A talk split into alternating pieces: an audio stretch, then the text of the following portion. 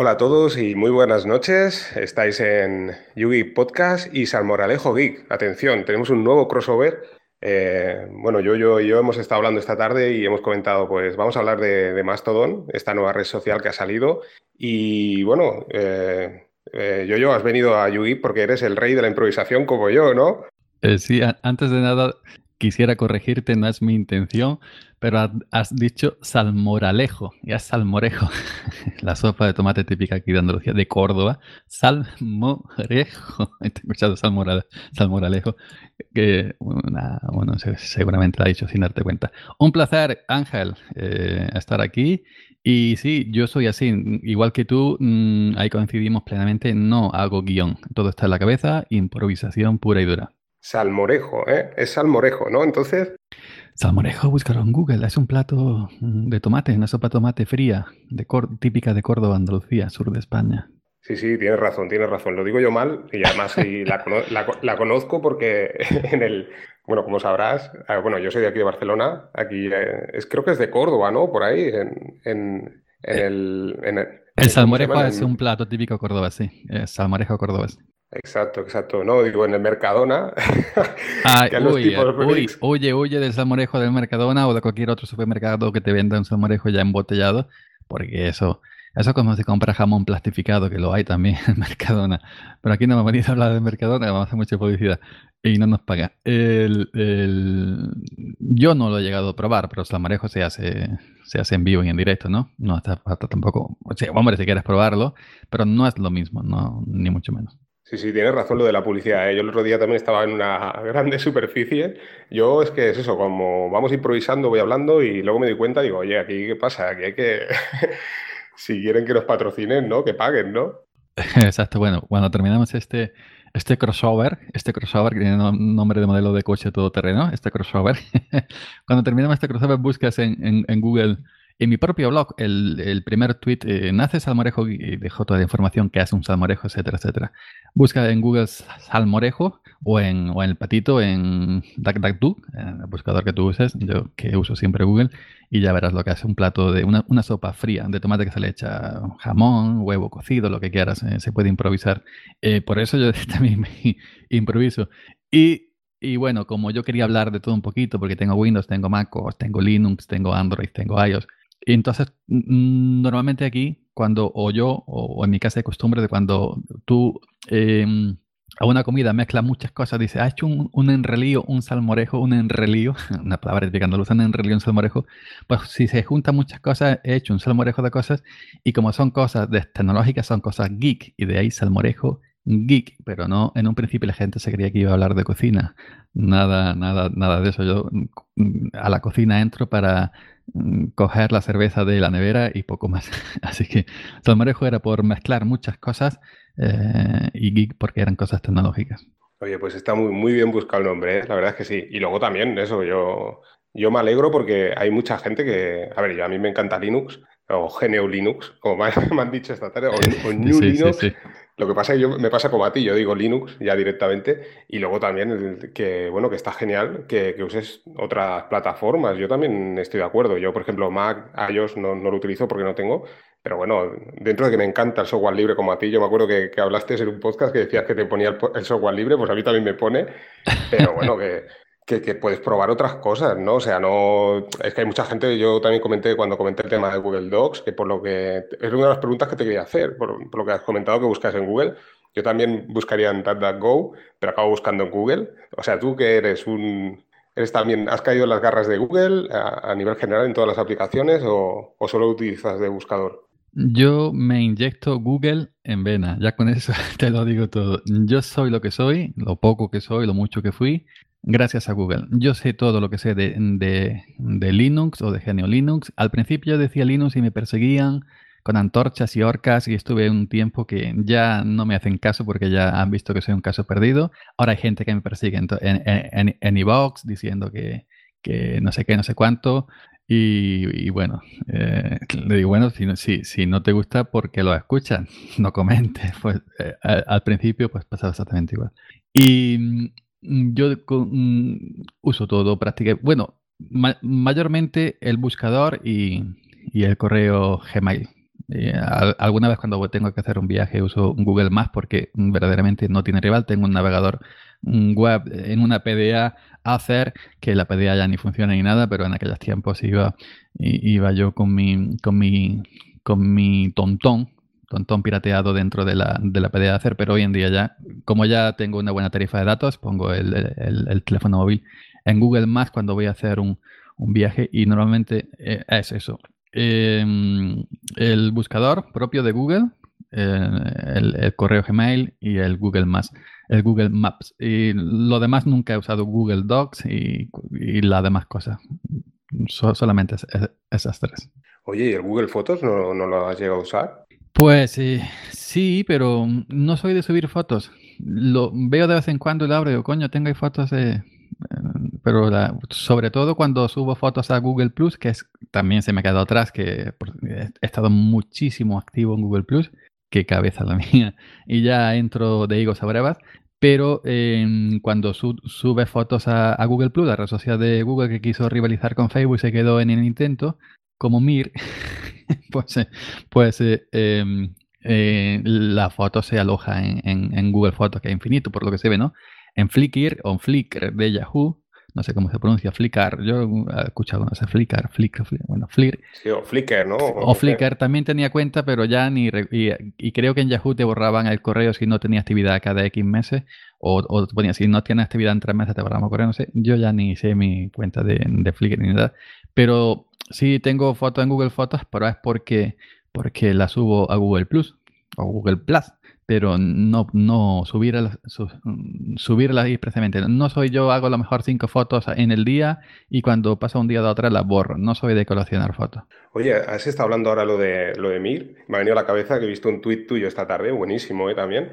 Lo del tema de Ubuntu, ¿no? Que, que Genome 3, ¿no? Bueno, Genome Shell, que le va a dar un toque espectacular Ubuntu. Y, tienes razón, ¿eh? Podría ser, ¿eh? Podría ser. Yo he visto, he visto, he visto cosas que vosotros no creeríais, como diría el replicante. No, he visto al propio Mark Satterloff, que, lo pronuncia bien es Paco Estrada, que por cierto había un compañero de Twitter que decía, mm, hoy me ha comentado un tweet, tenías que poner a Paco Estrada en bucle eh, mm, diciendo el nombre de Mark Shutterloff. Dice, impresionante cómo pronuncia. Y, yo le contestaba, no como yo que digo Mark con C, Mark Shutterloff. pues Paco Estrada es el único que sabe decir Mark Shutterloff.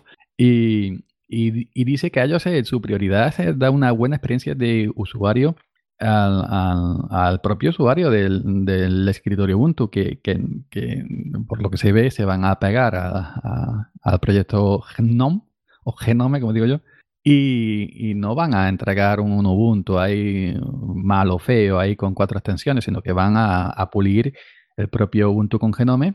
Eh, al parecer ya va a ser con Genome Cell, pero lo van a entregar bonito. Seguramente yo espero que lo entreguen al estilo MacOS, que realmente el estilo MacOS es bastante bonito. Pues ya verás, ya verás que al final eh, lo que decimos, lo, lo, va a petar Ubuntu, ¿eh? Tantas críticas, tantas críticas, al final va a ser una buena solución y todo. Hombre, Ubuntu. Ubuntu es Ubuntu y como decía Refrán, y a ti te encontré en la calle. Debian, eso lo, yo se lo decía anteriormente con Debian, Debian es Debian. Ubuntu es Ubuntu y Ubuntu, mm, como decíamos en el, en el, en el audio del, del otro día, aunque deje Unity, hará todo posible por seguir arriba en la cresta de la ola y aunque sea con Genome, ¿quién nos dice a nosotros que, que ahora adaptando Genome sus necesidades, parcheando Genome o mejorando el propio Genome, o incluyendo código propio y cosas propias, no mm, se hacen aún más populares y más usados que con Unity, que ya han visto que no da más de sí. ¿Quién nos dice nosotros que, que aunque parezca que ahora el escritorio no es su principal prioridad, ¿quién nos dice que ahora pues sí le dan mimitos al, escritorio para, para, en fin, para no dejar a la gente tirada y, y, y, nos da una, una, una cosa buena? Pues eso nos pueden sorprender, ¿por qué no?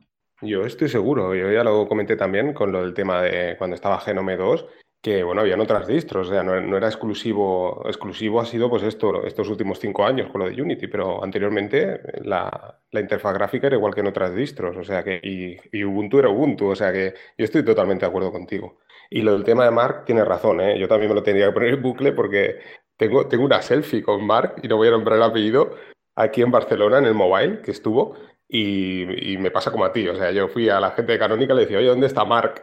Pero no me digas que pronuncie su apellido.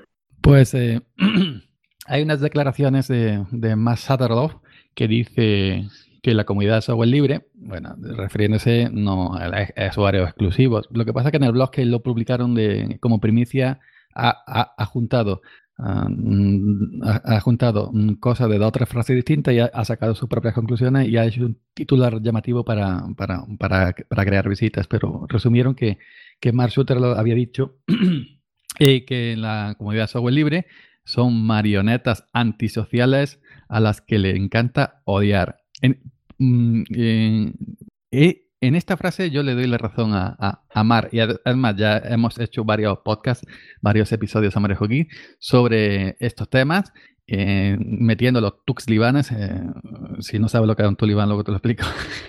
Pero bueno, y mm, sí lleva, lleva parte de, de, razón.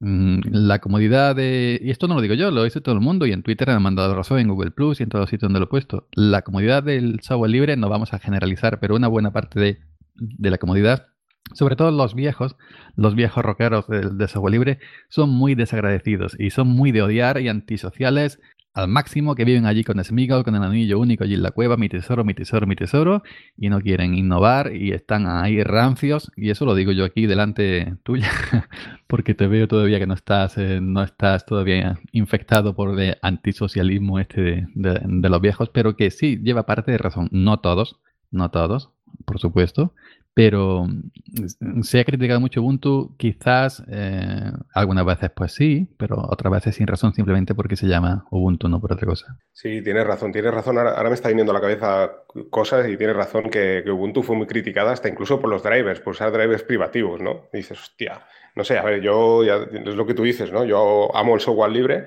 pero, joder, si tengo una tarjeta gráfica y necesito un driver privativo, pues lo utilizaré, ¿no? Por encima de todo está la usabilidad. Es la, por, supuesto, por supuesto. Sobre todo está la, la, usabilidad.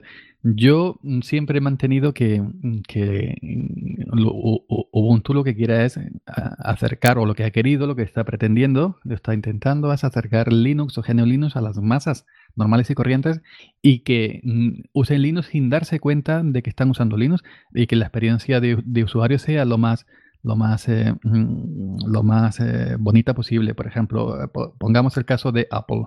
Apple será todo lo que queramos, políticamente hablando, moralmente hablando, pero luego sus productos, la gente usa sus productos y, el 80% no sabe que cómo se llama el sistema operativo que, que, domina esos cacharros, esos relojitos o esos teléfonos que tienen. Sin embargo, la experiencia de, de usuario de un MacOS eh, la facilidad de uso de un iPhone o, cualquier otro cacharro que como un iPad es facilísima. Estos niños de 5 años que nunca haya mm, tocado un aparato de esos sabría usarlo. Y, y entonces yo pienso que Ubuntu quería acercar esto a, la gente de la calle, que la gente usara Linux sin necesariamente, o Linux o GNU Linux, sin necesariamente supiera lo que era el sistema operativo, que viera una cosa bonita y, que, y fácil de usar. Lo que pasa es que lleva muchos años con el color ese feo el antema ambiente. Pero bueno, esas son cosas aparte ya que son mucho menos importantes. Pero que, mm, que ahí donde ha chocado esta, e, e, e, esta parte de, viejos zorros dinuceros que no querían simplemente nada más que terminal y, no querían cosas bonitas. Y como decían los brasileños, juego bonito, juega bonito en el fútbol, pues también hay que jugar bonito en, en, en Linux y en la escritorio. Sí, sí, totalmente de acuerdo. Si no acabaríamos como Stallman con la terminal, como tú dices, ¿no? Luego te quería comentar, es verdad, ¿eh? que también otro tuit tuyo ¿eh? que, me motivó a, a, pasarme a Mastodon, esta nueva red social, bueno, este, este clon de Twitter, que la verdad que, bueno, yo, ya te digo, lo empecé a probar por ti, porque lo vi ahí en Twitter y dije, ¿esto qué es? Un Twitter de software libre. Y nada, me lo instalé, me lo instalé en Android y estuve mirando y tal, y la verdad es que va genial. Eh, he visto, bueno, también decir aquí que es verdad, pondremos en las notas del programa que has hecho un vídeo súper súper bien explicando desde el escritorio cómo funciona Mastodon. Lo estuve mirando un par de veces, que, está muy, muy interesante. Y nada, explícanos tú, a ver, un poco tú también que, bueno, nos hemos encontrado por Mastodon, por Twitter, por todos sitios, pero bueno, explícate un poco qué tal la, red social. Tú que tienes más experiencia también, que, has estado más en redes sociales de, de software libre y demás. Bueno, yo Eh, he estado en muchas redes sociales libres.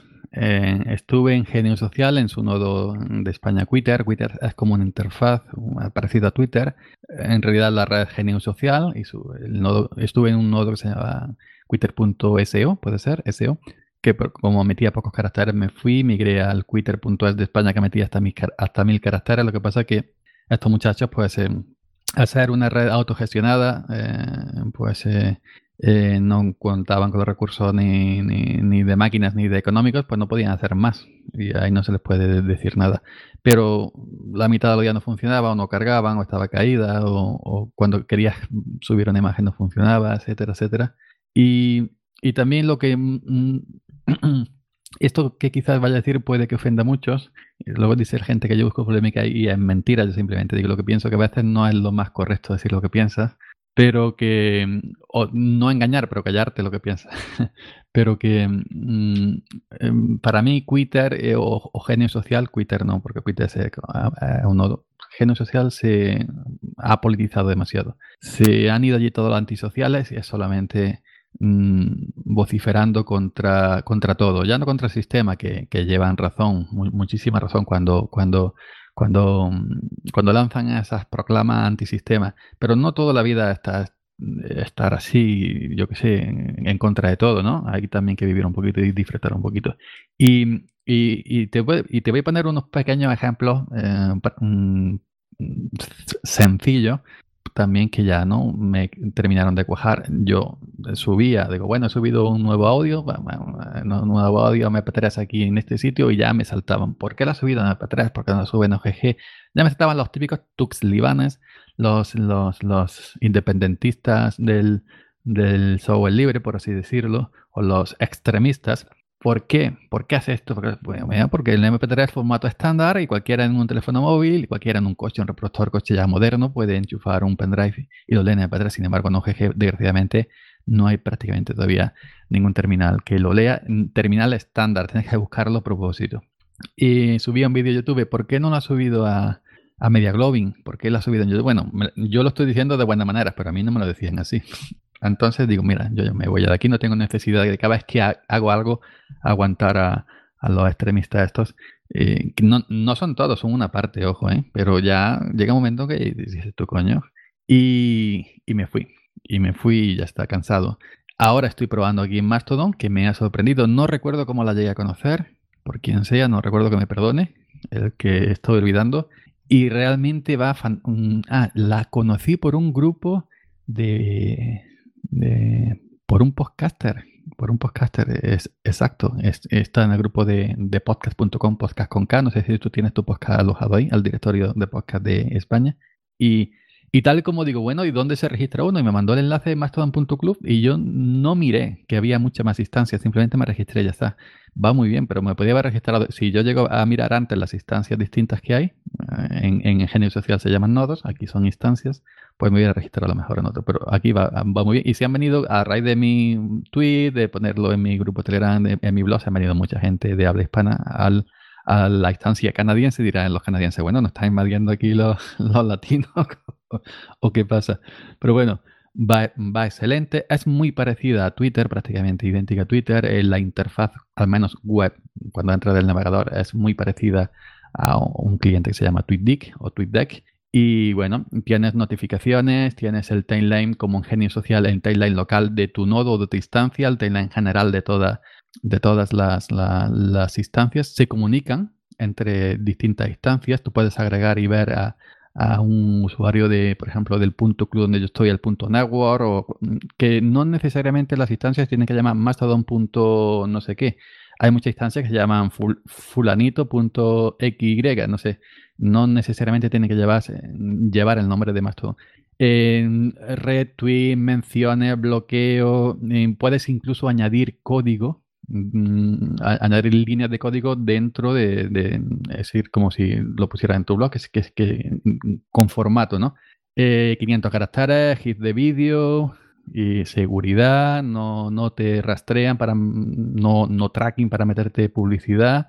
Eh, se supone que es un uso ético de, de, esta red y va y funciona muy, muy, muy bien. Y una cosa, una cosa que, que para mí ha sido decisiva a la hora de quedarme, que no la conocía cuando me registré en, en Mastodon, en el yo estoy mastodon.club.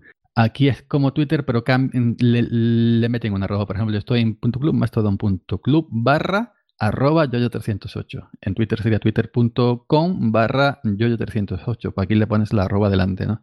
Pues eh, lo que sí me ha gustado es que hay clientes que de verdad funcionan para, para, para el móvil. En mi caso, en mi caso estoy en iOS y ahí estoy usando el cliente que se llama Amarok como reproductor de, de plasma de KD. Amarok, pero acabado en Q en vez de K. Y va fenomenal. Va incluso mejor que el propio cliente Twitter oficial para, para, para Twitter. Y esto, esto ha sido un 70-80% decisivo a la hora de quedarme en Mastodon. No solo probarlo, vamos a probarlo una vez que está, sino decir, bueno, voy a quedarme porque realmente el funcionamiento a la hora de postear, de citar, de retuitear, de subir una imagen, etcétera, es muy, muy rapidísimo, incluso mejor que hacerlo en Twitter desde la, desde la propia aplicación eh, Twitter. Y gracias a gente como yo, que lo retuitea, gente como tú que lo retuitea, pues yo estoy en Mastodon aquí y allí, lo vamos mm, hablando en podcast, en blog, en, Twitter, en otras redes sociales, en Facebook también le he dado publicidad a Mastodon. Pues vamos, estamos llegando a mucha gente y, y si tú tienes conocimientos, tú dices, yo voy a crear una instancia para Barcelona de Mastodon. Le pongo un, eh, no sé, mastodon.viscalbarça, ¿no? Por, por, un ejemplo. Y, si tú tienes conocimientos, te puedes poner una instancia en tu, propio en tu propio NAO, si tienes unas en, en, tu casa y aglutines a la gente de, Cataluña o de Barcelona o, o, lo que quieras. Y mm, yo estoy por decir que le veo mm, eh, más futuro incluso que la propia GNU social. Por lo menos en funcionamiento eh, funciona mucho mejor. Sí, sí, yo eh, no te he querido parar antes, pero yo pensé exactamente lo mismo que tú, con lo de Canadá. Yo entré en el mismo nodo que tú al, poner tú la, noticia, ¿no? Y entre, digo, yo me voy al mismo que está yo, yo, por si acaso, y todo el mundo se está metiendo aquí y pensé lo mismo que tú. Digo, madre mía, los canadienses deben estar luchando, ¿no? Con Una cosa de, de, otra gente que se ha metido a otra instancia, por ejemplo, Punto Network o, la, o en la, hay un chaval que, que ha abierto una instancia para gente de habla hispana, mastodontes.club, puede ser, mastodontes.club, y que estaban dando problemas con, a la hora del tema de... Para, para, registrarse en el cliente Android de Tusky, creo que se llama un cliente oficial en la Play Store de Google. En, el, club, en, el club no he tenido ningún problema, desde iOS por lo menos. ¿eh? En, el, en el punto club, mm, no sé si la gente que se, está en, el punto club, punto club, en la instancia de canadiense y esté en el cliente de Android ya tiene problemas. Pero yo, meter tu correo electrónico, meter tu contraseña y pum, al momento. Bueno, en Android hay un pequeño problema con Tusky y yo tengo dos dispositivos y me pasa exactamente igual y son las notificaciones que no me llegan. O sea, me llegan una vez entro dentro, pero estando fuera de la aplicación no me llegan las notificaciones. Pues, ah, tú dices las propias notificaciones a Android, no las notificaciones mm, del propio servicio, ¿no? En el cliente, dentro del cliente, ¿no? Exacto, el, cliente. O sea, tengo, una vez entro a Tusky, entonces me aparecen todas las notificaciones. Pero igual que te pasa con Telegram o WhatsApp, ¿no? Que te llega un mensaje y dices, ostras, tengo un mensaje, ¿no? Pues esto no sucede. con el Tusky, al menos en dos dispositivos que tengo yo, no, no me aparecen. Ah, pero eso ya va distinto. Eso es la propia aplicación, no tiene nada que ver más todo. Porque yo cuando cuando en, en, iOS, cuando, cuando, cuando instalas una, una, aplicación y lo te pregunta, hay una serie de preguntas, ¿quieres que esta aplicación te envíe notificaciones? Es decir, notificaciones en el escritorio, esas que salen, eh, aparecen en la pantalla arriba o aparecen flotantes, etcétera. Eh, yo le dicho que no, porque no tengo ninguna, simplemente para ahorrar batería, no por otra cosa. Y me conformo, yo soy de los que mm, no tengo aplicaciones en segundo plano. No me gusta, ninguna, ninguna. Cuando entro a aplicación, la veré una vez que entre, pero no me gusta para no, para no estar todo el día ahí las aplicaciones conectándose a internet o aplicaciones, etcétera.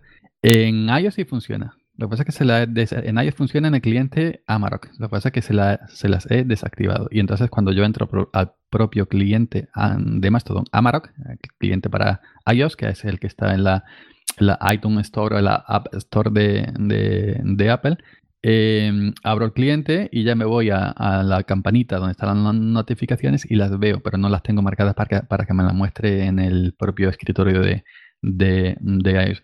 Así había un problema porque ahora mismo estoy en el, en el en Mastodon, en mi, en mi instancia canadiense en Mastodon.club, estoy en el navegador web, en Firefox, y no se muestran las notificaciones en, el, navegador de escritorio. Comenta por aquí el amigo Carlos A. Escobar, que es quien, quien, quien ha abierto la estancia para uh, Mastodon para la gente de habla hispana, Carlos A. Escobar, que dice que em, es, un bug eh, que, se, que se ha colado en la última versión de Mastodon, que ha sido actualizada hace unos cuantos eh, días y dicen que ellos en Mastodon, en, Mastodon S, que es la instancia para gente de habla hispana, mm, tuvieron que hacer rollback o rollback, que no sé lo que es, pero lo que sea para que, para que vuelva a funcionar.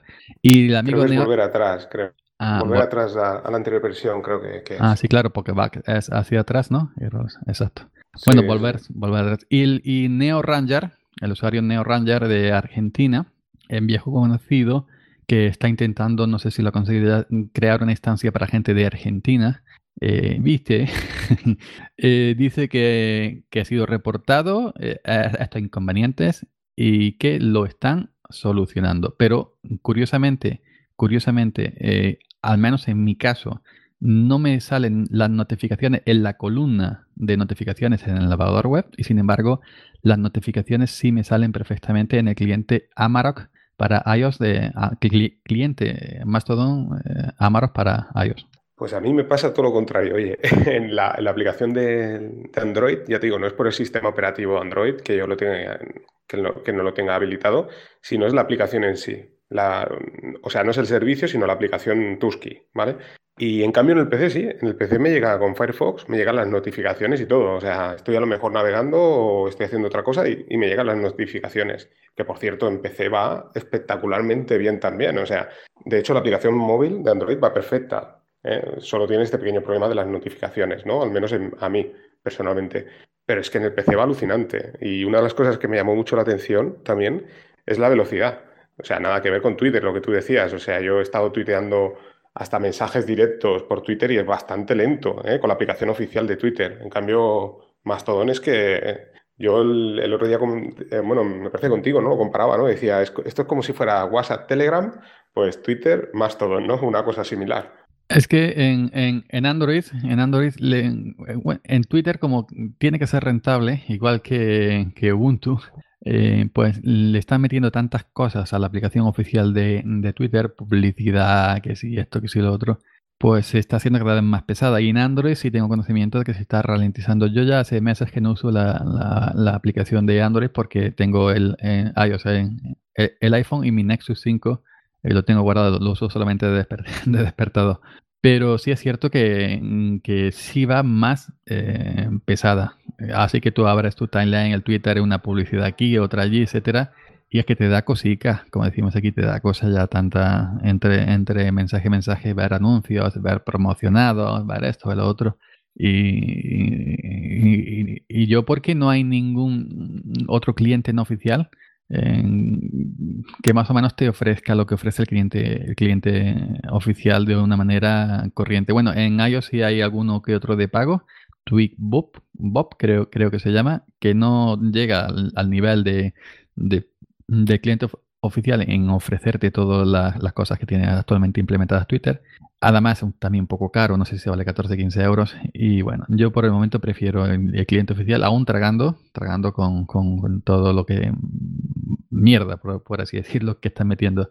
Y, mm, y sí es cierto que se hace más lento, más lento eh, el cliente oficial de Twitter eh, que la propia aplicación, al menos la aplicación que yo uso para ellos en la aplicación Amar. Luego, en el navegador, en el propio navegador web, abriendo tu propia cuenta, va perfecto también. Va mejor incluso que, como te he dicho, que abriendo eh, Twitter también en el navegador web y mucho más limpio. Y ahora Twitter ha metido que si historias, que si no sé qué, que si noticias, una cosa tremenda, eso que se parece ya a Facebook.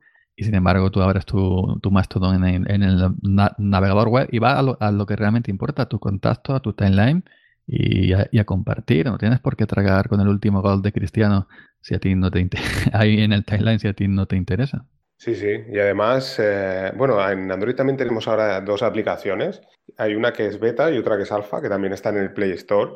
Pero bueno, esas están muy verdes, pero, pero muy, muy verdes. Pero bueno, que es eso, están saliendo alternativas. Creo que en F-Droid estuve buscando y también aparecía Tusky. Así que bueno, yo creo que será cuestión de tiempo. Y lo que tú comentas, yo también lo que me gustó mucho de, Mastodon es el tema de que, claro, te metes en Twitter y está todo el mundo, ¿no? Lo bueno y lo malo, está todo, ¿no? Y en Mastodon, pues de momento, ¿eh? la gente que hay es gente bastante buena y, por así decirlo, es limitado, es como si fuera un, grupo de amigos, ¿no? No sé tú cómo lo ves. Sí, lo que pasa es que lo que pasa es que no mm, te puedes ir de Twitter todavía.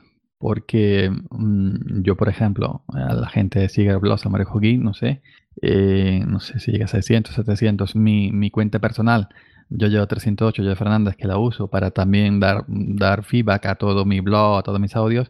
Tengo, ¿cuántos tengo? No sé. No sé si llego a los 2000, vamos a mirar. Sí, 2049. Pues no puedo abandonar, porque si de pronto mm, lo cierro todo en Twitter, por ejemplo, y me voy a Mastodon, que tengo 30 seguidores, ¿no? Pues entonces dije, ¿dónde está? Es que usamos ya las redes sociales también para dar feedback a nuestro trabajo, a nuestros audios y, a, nuestro blog, y etcétera, nuestros vídeos, a nuestro canal de YouTube. Entonces no, no nos podemos mudar drásticamente a, a, Mastodon y abandonarlo todo porque la gente ya perdería el hilo de, de, de, lo que, de lo que vamos haciendo, porque el que nos siga por RSS en el blog, porque sí, porque yo todo, lo, todo mi trabajo de audio y vídeo y, y, y, post escritos pues van al blog que es donde se aglutina todo. Pero mm, si yo, mm, yo uso el propio Twitter pues para publicitar para la gente que no me tiene en, en, RSS y simplemente me sigue por, por Twitter. Entonces, si yo dejo de tuitear que he puesto un nuevo post, que lo tengo automatizado en WordPress, cada vez que publico, WordPress se encarga de, de, de tuitear por mí, pues, pues entonces si, si, si, dejo eso me pierdo entre la niebla y no me, que, y no, y no me ven. Por cierto, que te iba, estamos hablando de, estamos hablando de, del cliente este de Twitter para Mastodon y he entrado mientras que tú hablabas a GitHub. Hay un apartado para ver las mm, mm, diferentes aplicaciones compatibles con, Mastodon y lo acaban de eliminar. Eh, es decir, en el propio GitHub de Mastodon, entrando al documento de información donde pone apps, dice que lo han que lo han quitado. Ah, no, pero hay una nota por aquí, vamos a ver que lo han movido a otro repositorio. Vamos a ver si lo encuentro por aquí. Aquí está. Lo, han, lo, acaban de mover. No. Ahora, ahora, ahora, se me, ahora se me ha ido. A ver, estoy mirando yo también. A ver. Ah, aquí, aquí lo, encontré. lo encontré. Eh, mm, mm, Tusky está en primera, en, en, primero, en primer lugar, que está en la, en la Play Store. Pero luego hay más aplicaciones que no están en la Play Store y que tendrías que, que, hacerlas manualmente. Aquí hay uno que sí, por ejemplo, está Mastodroid, Totti Frutti, Tutti Fritti, vaya nombrecito. el, Tutti Frutti, el Tutti este lo he probado yo, ¿eh? Este está en el Play Store, pero está, está en alfa, no, está muy verde, muy, se ve muy como si fuera una aplicación versión web, ¿sabes? Muy, así muy plano, no sé, no está, Tusky es mucho mejor. Yo, yo sabes tú que, que, suelo eh, que suelo fiarme de, la, de las que pone PP y, y, las que están en azulito, que, es que, que tienen hipervínculos y que están de manera oficial en la Play Store o de manera oficial en la, en la, en la iTunes, en la App Store de Google, porque si están aprobadas por estas ah, tiendas, se supone que son más completitas y funcionan mejor que cualquier otro desarrollador que simplemente haga su aplicación con su buena voluntad, pero que no llegue al nivel de la otra, sí que la tenga en su propio repositorio de GitHub y no cumpla unas condiciones pues mínimas de, usabilidad o de calidad para usar esa aplicación. Y estoy viendo algo que no lo había visto antes. en el último lugar pone Mastodon.tools WordPress Web Browser Social Network. Esto no lo había visto yo antes. Pues no sé, es que estoy buscando, la verdad es que no, sé bien bien dónde lo estás mirando. estoy buscando en el GitHub de, de Mastodon, pero ahora no, encuentro bien bien dónde está el tema de, la, de las aplicaciones móviles. Si, si te hubiera ido a mi blog, salmorejoguis.com, al, al, al penúltimo post donde dejo, debajo del vídeo dejo enlace de interés y en uno pongo aplicaciones de Mastodon, pero eso me he ido a mi propio blog, que uso como blog de notas pues para acordarme de, todas estas cosas. Y aquí, pues eso, pone WordPress Web Browser. Ah, también hay una aplicación para Plasma que es Channel Electron, que también la he puesto, he puesto ahí por el canal de Telegram, por Twitter, etcétera. Y al parecer está bastante bien. Lo que pasa es que está en Electron, que yo no sé si será bueno o será malo, pero mucha gente no, no, no quiere aplicaciones en Electron porque al parecer son como si fuera el agua encerrada dentro de, de una, de una, ah, es decir, que son las propias eh, aplicaciones web, eh, pero encerradas dentro de una aplicación. Pues eh, ahí, por ese sentido, los usuarios de plan de escritorio, pues también se pueden escapar por ahí. Sí, mira, ahora he llegado ya a la página, he llegado a la tuya y he llegado a las aplicaciones. Y la que sí que también he probado, que está en el Play Store de Google, es el, esta de 11T, que también dice que es para ellos. Esta también estaba muy verde. Está la, la Tutti Frutti y la 11T. La de Mastodroid, esta no, no la he probado. Pero yo estoy de acuerdo contigo también, ¿eh? Lo del tema eso del Play Store es interesante y sobre todo también por el tema de malware, ¿eh? O sea, no, no puedes coger... Oye, imagino que aquí, no sé, digo yo, si Mastodon lo pone, pues quizás debe ser, debe ser legal, por así decirlo.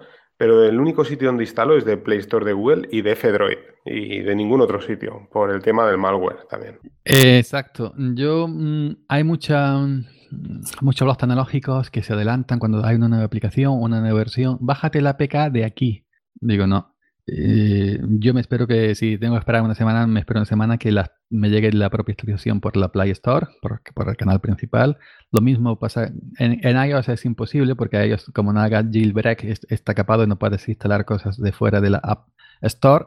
Bien por Google, aunque la gente lo vea como una cárcel, yo lo veo bien para, para eh, tener tu sistema operativo limpio que todos sabemos, todos sabemos eh, que, en la Play Store hay de todo, hay mucha basura y Google ya de vez en cuando hace la limpieza, pero son millones, supongo yo, millones de aplicaciones, pero en la, Play Store hay auténtica perdón de la palabra, auténticas mierdas, que, inutilidades que no sirven absolutamente para nada. Y te dices, ¿para qué, para, qué sirve esta aplicación? ¿Y, cuántas y cuántas veces se, se, ha visto, por ejemplo, que mm, había muchas aplicaciones como aplicación linterna, que, que, luego no eran linterna, que luego cuando tú la instalabas tenían cositas debajo que, no, que sí, que te alumbraba, pero al mismo tiempo te estaba, eh, te estaba entrando en tu móvil para, para alumbrar al hacker de, de, bueno, al hacker al hacker malicioso, porque el hacker no necesariamente es alguien que, que, hace algo de, este, de esta cosa. Pero que en, ese sentido, en ese sentido, pues en, la, en la tienda de aplicaciones de, de, Apple para iOS, pues hay muchísimo, muchísimo más control que la propia ah, Play Store de, de Google, que por lo que se ha visto, no digo yo, y por lo que se está viendo que quieren Google de alguna manera poner filtro a esto y poner eh, orden, pues hay mucha basura. Sí, porque además la gente no es consciente. Aquí nos vamos un poco el tema, ¿no? Pero eh, precisamente es verdad, íbamos, a grabar con, como escritero web también y con Frank un podcast de seguridad. Y no sé si, si escuchaste, no hace mucho, hace pues ahora tres meses, cosas así, un chico holandés que, bueno, había perdido su iPhone y dijo, ostras, ¿dónde habrá ido mi iPhone, no? Y entonces mm, cogió un, dispositivo Android, le puso una aplicación y se dejó robar el teléfono en una estación de, bueno, ahí de Ámsterdam creo que era. Y un chico egipcio se lo robó y bueno, durante X tiempo estuvo haciendo un seguimiento. ¿Lo, viste la noticia esta? Sí, sí, hizo un vídeo, lo puso en YouTube. Hizo un montaje luego con el vídeo, puso en YouTube. También, eh. también vi... sí, sí, dime. No, no, el tema era que tú imagínate lo que estamos hablando, ¿no? Que tú coges una, una, una PK por ahí y dices, ostras, mira, la tengo gratis, me he ahorrado 1,50, ¿no? Y resulta que te están haciendo fotos, te están grabando conversaciones, o sea, tienen absolutamente todo de ti, como tú estabas hablando con el tema de la linterna, o sea, no solo por los permisos, sino que además estas APKs que están dando vueltas por ahí por ahorrarte 50 céntimos, pues ya se vio aquí en el vídeo y te, te quedas alucinado. Vamos, cada vez que se conectaba vía wifi, estuviera donde estuviera, pues estaban haciendo fotos con la cámara frontal, con la de la selfie, grabando conversaciones, todo, todo lo que, lo que salía en el vídeo. Y bueno, eso dentro cabe es un mal, pero un mal menor comparado con si te, si te roban credenciales que tú tengas en tu, en tu, en, tu, en tu dispositivo, en tu Android. Eh, correo electrónico, contraseña, de si usted tenga aplicaciones del banco metidas, etcétera, etcétera, etcétera, y si consiguen robarte esas credenciales. Eh, también hubo una noticia de un chico que le robaron su iPhone y con el, este, el tema de, de, buscar su iPhone, la aplicación estaba, el, servicio para, para, ver dónde está, fue a buscarlo y, y lo mataron cuando quiso recuperarlo. Así que hay mucho cuidado con esta cosa. Lo que tú decías de Android, por ejemplo, yo tengo un familiar de la gente, de esta gente que, son, que solamente se compra un, un, teléfono, un smartphone por el WhatsApp, va a la tienda, dice yo quiero un teléfono, no saben marca ni saben nada, gente corriente. ¿qué, qué, teléfono quieras? Que, que, tenga WhatsApp. Y ya está, eso es el, único que dice. Pues digo, bueno, eh, hablándole, ¿por qué no pones Telegram? Bueno, eso lo dije y yo ya lo perdí de vista y lo vi unos días. Y digo, ya he puesto Telegram y me lo enseñó. Había puesto un, un avioncito, pero verde. Pues yo le dije, la Telegram es un avioncito tal cual. Y, y decía que, que, que, que, no, que no me encontraba nada, que le hacía cosas raras y había puesto, yo qué sé, yo no me acuerdo el nombre, pero había puesto una aplicación que era un, un, un, avioncito que también era Telegram, pero era un nombre compuesto. No era solamente Telegram, el oficial que te pone Telegram, YYC, etcétera. Pues entonces, mm, tú y yo entramos a la Play Store de Google y sabemos cuál es la aplicación de oficial, pero tú pon Telegram en la Play Store, a ver cuántas aplicaciones te salen que coincidan con el nombre de Telegram. Te salen muchas. Y gente que no sabe, pues instala lo primero que ve. Una de verde, uno morado, uno rojo, que quieras. Y no instala la aplicación oficial. Pues eh, eso es muy peligroso. Sí, sí, totalmente de acuerdo. Y además eh, eh, creo recordar, mira, ya atando el tema este con Telegram, bueno, decir que, que, hoy, precisamente esta noche, acaban de actualizar ya Plus Messenger después de seis meses. O sea, ya se pueden hacer llamadas desde Plus Messenger y genial, genial la, la actualización. Claro, Plus Messenger es un, bueno, es un, para quien no lo sepa, es una aplicación de Telegram, pero bueno, es un derivado, es, pero está mucho más, o sea, es un Telegram vitaminizado, mucho más mejorado. Y bueno, ya incluye pues todas las cosas que ha ido añadiendo Telegram en estos últimos seis meses, como el anclado en los chats, pero además está súper bien porque puedes anclar en los chats independientemente, o sea, está separado por pestañas, ¿no? Por grupos, canales, etcétera. Pues bueno, puedes anclar en la categoría canales, en la categoría grupos, en la categoría usuarios privados, ¿no? y, tengo oído, la verdad es que no me, no me en profundidad, pero precisamente aquí en Telegram hay una aplicación también que es como un derivado de Plus Messenger, pero como sabes, Telegram es software libre, liberan el código, eh, llega, bueno, Rafa Lense, que es el desarrollador de Plus Messenger, modifica el código, lo, lo mejora o añade otras funcionalidades. Bueno, pues resulta que hay un, hay un Telegram también, creo que no quiero decir el nombre por si me equivoco, la cuestión es que han cogido el Plus Messenger, le han, añadido también mejoras, en cambio no ha liberado el código, lo tiene cerrado y precisamente están, bueno, se rumorea, hay, también haters, hay de todo, como tú dices, como, como el software libre, ¿sabes? Están los que están a favor de esta aplicación, los que están en contra, por lo visto, eh, al no liberar el código, claro, esto es muy sospechoso, ¿qué hay ahí dentro, no? ¿Qué, hace esa aplicación? Entonces, eh, por lo visto, no, se sabe bien bien si a lo mejor tu mensaje está yendo a otra, a otra parte la cuestión es que hay mucha polémica también entre usuarios de Plus Messenger, usuarios de esta aplicación. No sé si has oído algo de esto. No, no, y además, Plus Messenger, la primera que lo escuché esta noche, cuando lo dijiste fuera de, línea, fuera de, grabación, y no, y no, y no. Yo, como te comenté también antes, soy partidario de la aplicación oficial, que realmente es muy fácil de instalar y mucha gente se lía, y es muy fácil instalar en cualquier escritorio Linux, en MacOS o Windows, y también en iOS y en Android. Y no, no suelo, mm, porque yo mi uso muy sencillo, te mando un mensaje, te mando un GIF y lo recibo y ya no uso nada más. Es decir, que mm, mm, prácticamente todas las mejoras que van implementando Telegram, que son bien recibidas, la aplicación oficial, pues no, no suelo usarla, ¿no? Simplemente los bots, por ejemplo, no, no sé hacer un bot y, tampoco apenas sé usarlo. El de bote me, que me he enseñado cuando pongo alguna encuesta para votar y, y ya está, ya no sé usar ninguno más. A esto que decías tú antes de software libre, pues, ahora hace un for de Telegram y luego eh, el, el Plus este, un, un for mejorado con más extras, ahora hace otro, otro for y lo, y lo, y lo cierra el código. Eh, yo escuché a quien sea hace ya tiempo en un podcast precisamente que bueno, que el software libre, software libre es mejor, etcétera, etcétera, por una, por una comunidad, por una sociedad libre, etcétera, etcétera, las garantías del software libre. Pero ¿por qué necesariamente, mm, mm, por qué el software libre es mejor que, que el software cerrado? Porque, eh, bueno, el software libre tiene acceso y ahora no tiene acceso al código, pero la gente que no entendemos de código, hay millones de líneas de código que sabemos. Mm, lo que nos tenemos que fiar necesariamente de que la gente que hace software libre son buenas personas, ¿no? Y, dice, yo, yo voy a hacer una aplicación de, de libre y, como es software libre tú ya te fías, pero puede haber gente maliciosa que, que claro, pero es que eso supongo yo que estará auditado y, llevará unos controles, pero para gente como yo, que somos usuarios finales, simplemente somos usuarios finales de, de producto, yo me fío, me tengo que fiar eh, de que eh, esta gente no es, no es, una mala persona, ¿no? Y no va a meter nada en, en software libre, pero si quisiera me la podría meter, si quisiera me la podría meter como sonado eso, madre mía. si quisiera me podría meter algo malo eh, porque yo no sé interpretar el código. A mí me da ni, ni un millón de líneas de código, ni, ni, ni, ni 500 líneas, ni 10 líneas. Yo no entiendo de, de, código. Entonces me tengo que fiar necesariamente de, de, esa persona simplemente por el hecho de que está haciendo algo, está haciendo algo y lo está haciendo como, como software libre. Ese fue el razonamiento que yo le escuché a un no mío. Y yo dije, pues mire, pues mm, no va, no sé, tiene también su, su, su, lógica lo que pasa, lo que he dicho, ¿no? Que, que se supone que el software libre tiene que estar auditado por, por alguien. Bueno, ¿y quién audita al que audita? Y así podríamos hacer una, una rosca, una, cadena interminable y al final no nos fiamos de nada y nada más que de Richard Stallman y ya está. Sí, sí, tal como dices es así, totalmente de acuerdo. Yo también soy de esa política, ¿no? Que pienso que si el código está abierto, en teoría, tiene que, bueno, todo lo que has explicado tú, ¿no? Tiene que, que ser más fiable. De todas maneras, hay gente la, de la comunidad que creo que hasta le están pagando para revisar ese código, ¿eh? Y últimamente leí un artículo que, que lo comentaban, ¿no?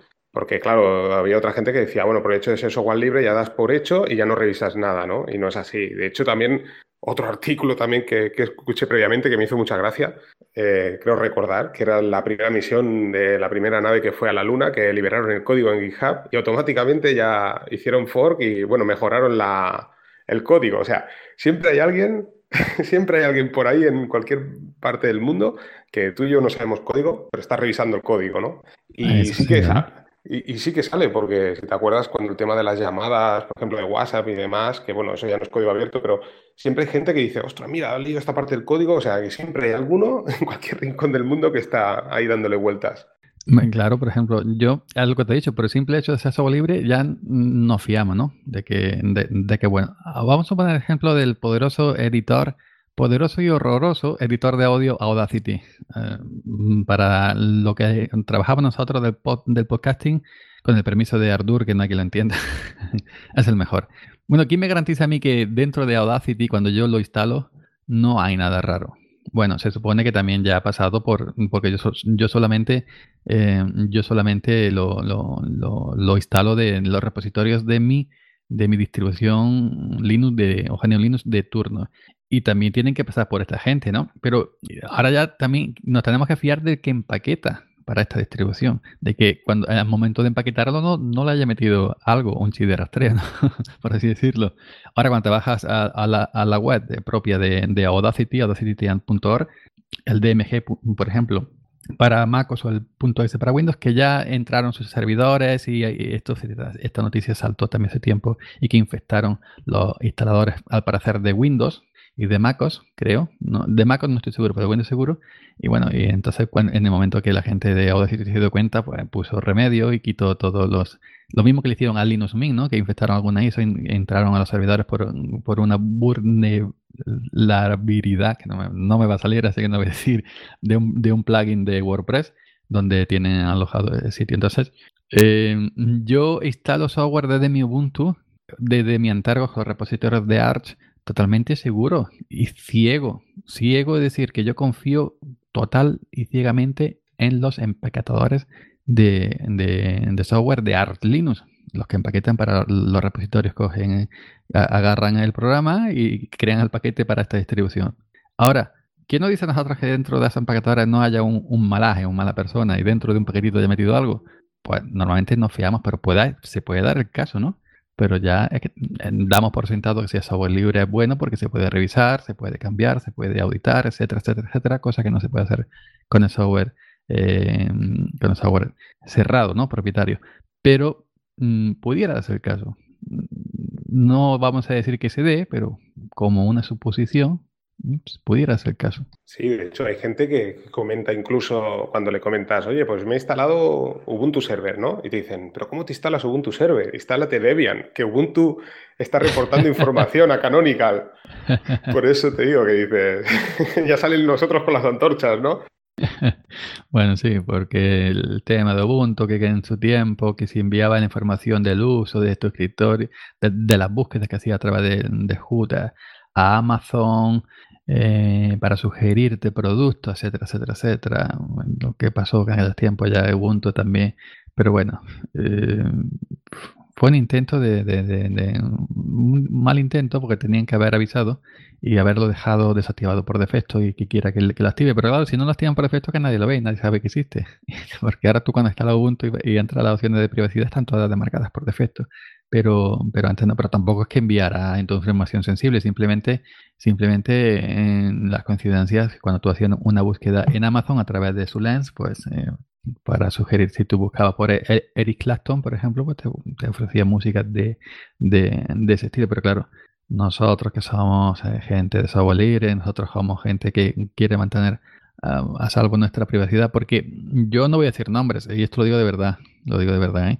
Eh, conozco mucho a Dalides, a Dalides del software libre, que solo usan Genio Linux y se compilan las cosas y luego tienen Facebook. ¿Y eso cómo me lo explicas tú? y luego tienen WhatsApp. Pero hombre, estás por todas tus redes sociales. Y luego tienen Twitter. Estás todas por tus redes sociales diciendo software libre, te pegándote en el pecho palmadas y despotricando contra todo lo privativo. Y luego vas a Facebook a publicar y a Twitter donde dejas tu privacidad. Alma mía, alma, de cántaro. Entonces, cada contradicción ahí. Porque yo digo abiertamente que, que, uso MacOS y yo digo abiertamente que me encanta Google, que yo sin Google no sería nadie en el mundo linuxero. Porque todo lo que he aprendido ha sido a través eh, de Google. El conductor ha sido Google, no que me lo haya enseñado Google, sino que ha sido a través de Google que me ha llevado aquí y, y, me ha llevado allí. Y yo lo digo abiertamente, yo no me escondo como cantaba OEK. Pero esta gente que abiertamente se pega golpes en el pecho y luego por la privacidad y luego por el software libre que no te espían, y luego entra Facebook y entra WhatsApp, y ahí ya rompen con todo. Ahí, ahí, ya acaban de compartir toda su vida y todo, ¿no? O sea, todo lo que han hecho durante toda su vida no tienen ninguna información, ¿no? Lo que tú dices, y, en, cinco minutos lo, lo, dan todo, lo regalan todo. Sí, sí, estoy totalmente de acuerdo contigo. Fíjate que yo el otro día estaba en el campo en el trabajo y me dio por... Bueno, los compañeros eh, con el iPhone lo tenía bloqueado en el bolsillo. Me dio por decir, oye Siri, y saltó Digo, coño, y no me había dado cuenta que tengo también la opción marcada de que mm, aún con el teléfono bloqueado, pues, pues salte Siri, el asistente. Este, y entonces digo yo, mm, no voy a decirlo más veces, vaya que salte que tengo el iPhone aquí al, lado.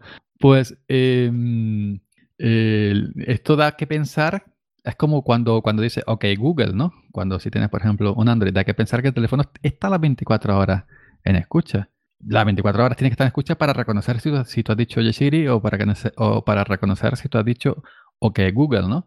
Entonces ya, joder, joder, joder. Es sospechoso. Pero claro, la comodidad esta, por ejemplo, yo el otro día también desde el propio bolsillo dije, oye Siri, envía un Telegram a tal usuario de, de mi agenda y, y, y salta Siri. Muy bien. ¿Qué, quieres, ¿Qué texto quieres ponerle? Pues ponle este. Eh, vale, puesto, ¿quieres enviarlo sí o no? Sí, y lo haces y, y, envié otro día, te, lo juro, un Telegram a un compañero sin sacarme del bolsillo el iPhone. simplemente hablándole al bolsillo. Y eso es como, eh, pero ¿a qué precio? A que el teléfono esté escuchando las 24 horas del día, es la mejor yo eh, estoy en el bar y estoy hablando de mi equipo favorito, pues ya se está Apple eh, enterando que me gusta el Barça y todas estas cosas. la vida moderna es muy rara. ¿eh? Sí, sí, totalmente de acuerdo. Además, bueno, no creo que fue hace una semana o dos, hablé también de un sitio que ya, ya he comentado alguna vez, My Activity de Google, no sé si lo conoces.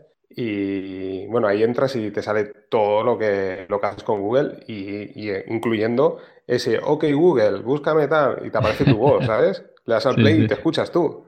Madre mía, lo guardan todo. Sí, sí, sí, sí. Además, es una, es una pasada, ¿eh? Eso ya es demasiado porque, claro, como utiliza Google Maps, saben todas las ubicaciones. O sea, ya te sale, pues saliste desde tu casa, cogiste el coche, o sea, fuiste andando hasta el coche, te sale el mapa, ¿no? Coges el coche, te vas a comprar a tal tienda, pero así, ¿eh? O sea, haces una foto de un producto y sale la foto de Google Fotos, o sea, sale todo, todo. Has hecho una búsqueda en YouTube del vídeo tal, eh, en Internet te sale absolutamente todo. Por eso que ya dices, no, yo estoy, yo estoy seguro que lo que tú dices, que, que van grabando. De hecho, ya las tele Samsung también, también graban, o sea, lo graba todo, tío, todo. Todo lo que hay a tu alrededor, eh, que estés a internet. Aquí estamos en, en Mambal, estamos seguros, ¿no? Porque Mambal respeta nuestra privacidad. Sí, sí, además la, bueno, las, las, comunicaciones van encriptadas y todo, o sea que es el único sitio seguro. No sé qué servidor también esté pinchado, ¿eh? que también Claro, ahora nos tenemos que fiar eh, de la gente de Mumble y ya está. Es decir, en, eh, la, desarrolladores de Mumble, en vuestras manos ponemos nuestras conversaciones y nuestra privacidad ciegamente, sí, que nos fiamos de, de vosotros porque hacéis software libre, no, no, no por otra cosa, y nos tenemos que fiar y, y, y, así. Pero yo, no sé, esto es que yo, es que también, es que, es que parece una tontería, una locura. ¿Hay, ¿Alguien de Apple va a estar escuchando 24 horas lo que tú digas y está hablando de, de que eh, mamá, échame el bocadillo? Y ya, eh, Está uno de Apple con apuestas, uno de la NSA también americana que se le pasa los datos a Apple. Dice, bueno, este ha pedido bocadillo a su madre a las 8 de la mañana. ¿Por qué? ¿Por qué no se le pidió a las 9, a las 7 de la mañana? Yo sé, hay uno preguntándose esas cosas, yo que sé. Somos millones, millones, millones, millones. ¿Dónde almacena tantísimas cosas Google y, y, Amazon y, Apple? es que mm, tenemos servicios excelentes a costa, a costa de nuestra privacidad, por supuesto que esto es algo, bueno, es el tiempo que no ha tocado vivir, pero claro, la comodidad de estos servicios, yo por ejemplo, yo el micrófono con el que estoy hablando lo pedí uh, un día a la noche, eh, antes de acostarme a día 11 de la noche y por la mañana del siguiente, a mediodía, ya lo, ya lo tenía aquí el mensajero de correos dándome mi micrófono. Claro, me, he tenido que registrar en Amazon, darle unos datos y, Amazon a lo mejor me está rastreando cuando yo estoy en, en Pornhub. No, que he dicho Pornhub lo retiro. no, que no. Cuando estoy en, cualquier blog de Linux, ¿no? Pero eh, la comodidad de la vida moderna es el precio que tenemos que pagar. Y si realmente escaparse, escaparse es muy, muy difícil. Es que cualquier aparato, yo que sé, hasta un simple reloj de pilas, un Casio F91 como tengo yo, es capaz también de, de escucharte. Fíjate que tiene años este reloj. Pero es muy difícil escapar. Te tienes que ir con Stallman a la cueva con Smigol allí debajo de un árbol y muy difícil escapar de, todas estas cosas. Oye, pues tú dices que no, pero, pero sí, sí, el, Edward Snowden comentaba, y es posible, ¿eh? O sea, eso que tú dices que, oye, lo que, yo he hecho ¿no? y ya automáticamente al día siguiente cuando abres tu, tu búsqueda en, Gmail te aparece chope no sé qué, ¿no? sí, sí, sí, sí, sí. que es cierto que Snowden decía que, el almacenar toda esta información a día de hoy es muy barata. O sea, porque una de las preguntas que hacían le decían, bueno, pero esto que tú estás preguntando, ¿no? No tiene mucho sentido, ¿no? Y él dijo, mira, eh, nosotros para ellos, eh, en teoría no eres, o sea, tú no eres importante, ¿no? Más allá de que llevas un blog que está muy bien y tal, pero poco más, más que eso, ¿no? Pero ellos van, a, van almacenando información, porque no saben bien bien cómo procesarla ahora mismo, pero ya tienen esa información tuya. Entonces el día de mañana una de dos, o porque la vida es parda, que, que, hagas algo muy gordo, ¿sabes? A nivel mundial o estatal o lo que sea, que digan, bueno, ¿quién es este tío, ¿no? ¿Qué ha hecho, ¿no? O ya sea porque luego en un futuro se podrá procesar todos esos datos. Ellos dicen que el almacenaje de esos datos ahora mismo es muy barato. Y es por eso que precisamente lo están haciendo. O sea, están almacenando toda la información tuya. Ubicaciones, lo que tú dices, ¿no? Seguro que es posible que nos estén grabando también el audio y todo lo van almacenando y es eso. Luego, pues, es lo del tema del Big Data, ¿no? Habrá algún software que procese, ¿no? Imaginamos con la inteligencia artificial, ¿no? A lo mejor. Y bueno, pues, pues sabrán más de ti, sabrán qué ofrecerte, qué venderte. Bueno, pues no sé, habrá uno de Apple diciendo, mira, ese comiendo bolillo de chope, hacendado en Mercadona, barato, a 80 céntimos la barra, y luego se compra, digo, puta, un, un, iPhone de 1000 euros. pero bueno, pero bueno el, el, Estamos, eh, por ejemplo, estamos en Mumble, que está encriptado y todo eso, pero sí, nuestra conversación está, está, encriptada y no las pueden cazar entre tú y yo, tú que estás en Barcelona y yo estoy en Córdoba. Pero tú estás en un equipo de sobremesa con hardware y esta señal de audio, esta voz, tiene que pasar por ese hardware. Y yo estoy también mi equipo, tiene que pasar por mi hardware. En, en algún momento, si nuestros equipos, ya no por software, sino por el propio firmware de la tarjeta de audio hay puertas traseras como se dice que hay en los procesadores Intel, por ejemplo, o en los teléfonos Samsung que había que había backdoors o puertas traseras a nivel de firmware en los teléfonos, que si no, ya no se puede hacer nada. ¿Quién no nos dice que nos está interceptando ya mm, no por Mumble, sino en la propia hardware de audio? Porque eh, para tú escucharme tienes unos altavoces y tienes una tarjeta de audio. De ahí también pueden pinchar nuestra conversación, ¿no? Sí, sí, totalmente de acuerdo. Es que de hecho las últimas filtraciones de Wikileaks decían eso. O sea, tú teóricamente tú dices, no, ahora estoy manteniendo tranquilo, yo, yo, estamos manteniendo un Telegram eh, con chat secreto encriptado. Esto va encriptado punto a punto y pasa por servidores encriptados de Telegram, no hay ningún problema, ¿no? O usamos Signal o, o Jabber, ¿no? Cualquier tipo de, comunicación encriptada que decimos, o bueno, el propio Mumble, como tú dices. Pero el problema es lo que tú dices, o sea, tú estás escribiendo en... No te lo pierdas, estás escribiendo con esa aplicación de, teclado de esa peca pirata que has bajado por ahí, ya para empezar, imagínate. Y es, lo que tú comentas, o sea, desde el propio dispositivo ya te están, están, están viendo lo que estás escribiendo. O, se está escribiendo del propio teclado de Google, que en la configuración hay una opción que es para enviar tu uso de teclado para mejorar eh, es decir, tú, estás usando una aplicación encriptada, señala lo que lo más seguro que quieras, pero luego te están la conversación te la, te la pillan del teclado, entonces ya no te está sirviendo nada así, no te está sirviendo nada, no te está sirviendo nada así, es decir, que o a lo mejor quien, quien, te dice que, que, puede recoger inclusive los datos de la pantalla, del propio LED de la pantalla. Bueno, estamos hablando de cosas muy futuristas.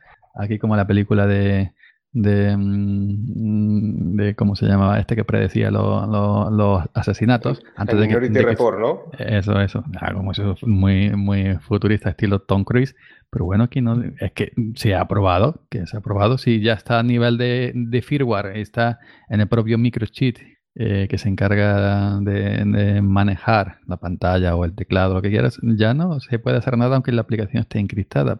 Aunque no te la cacen aunque no te la casen en, entre aplicación y aplicación, te pueden casar por otro lado. Es que esto es muy, eh, no sé, yo no entiendo tanto. Son suposiciones, paranoia aquí, pero que, que puede, que puede.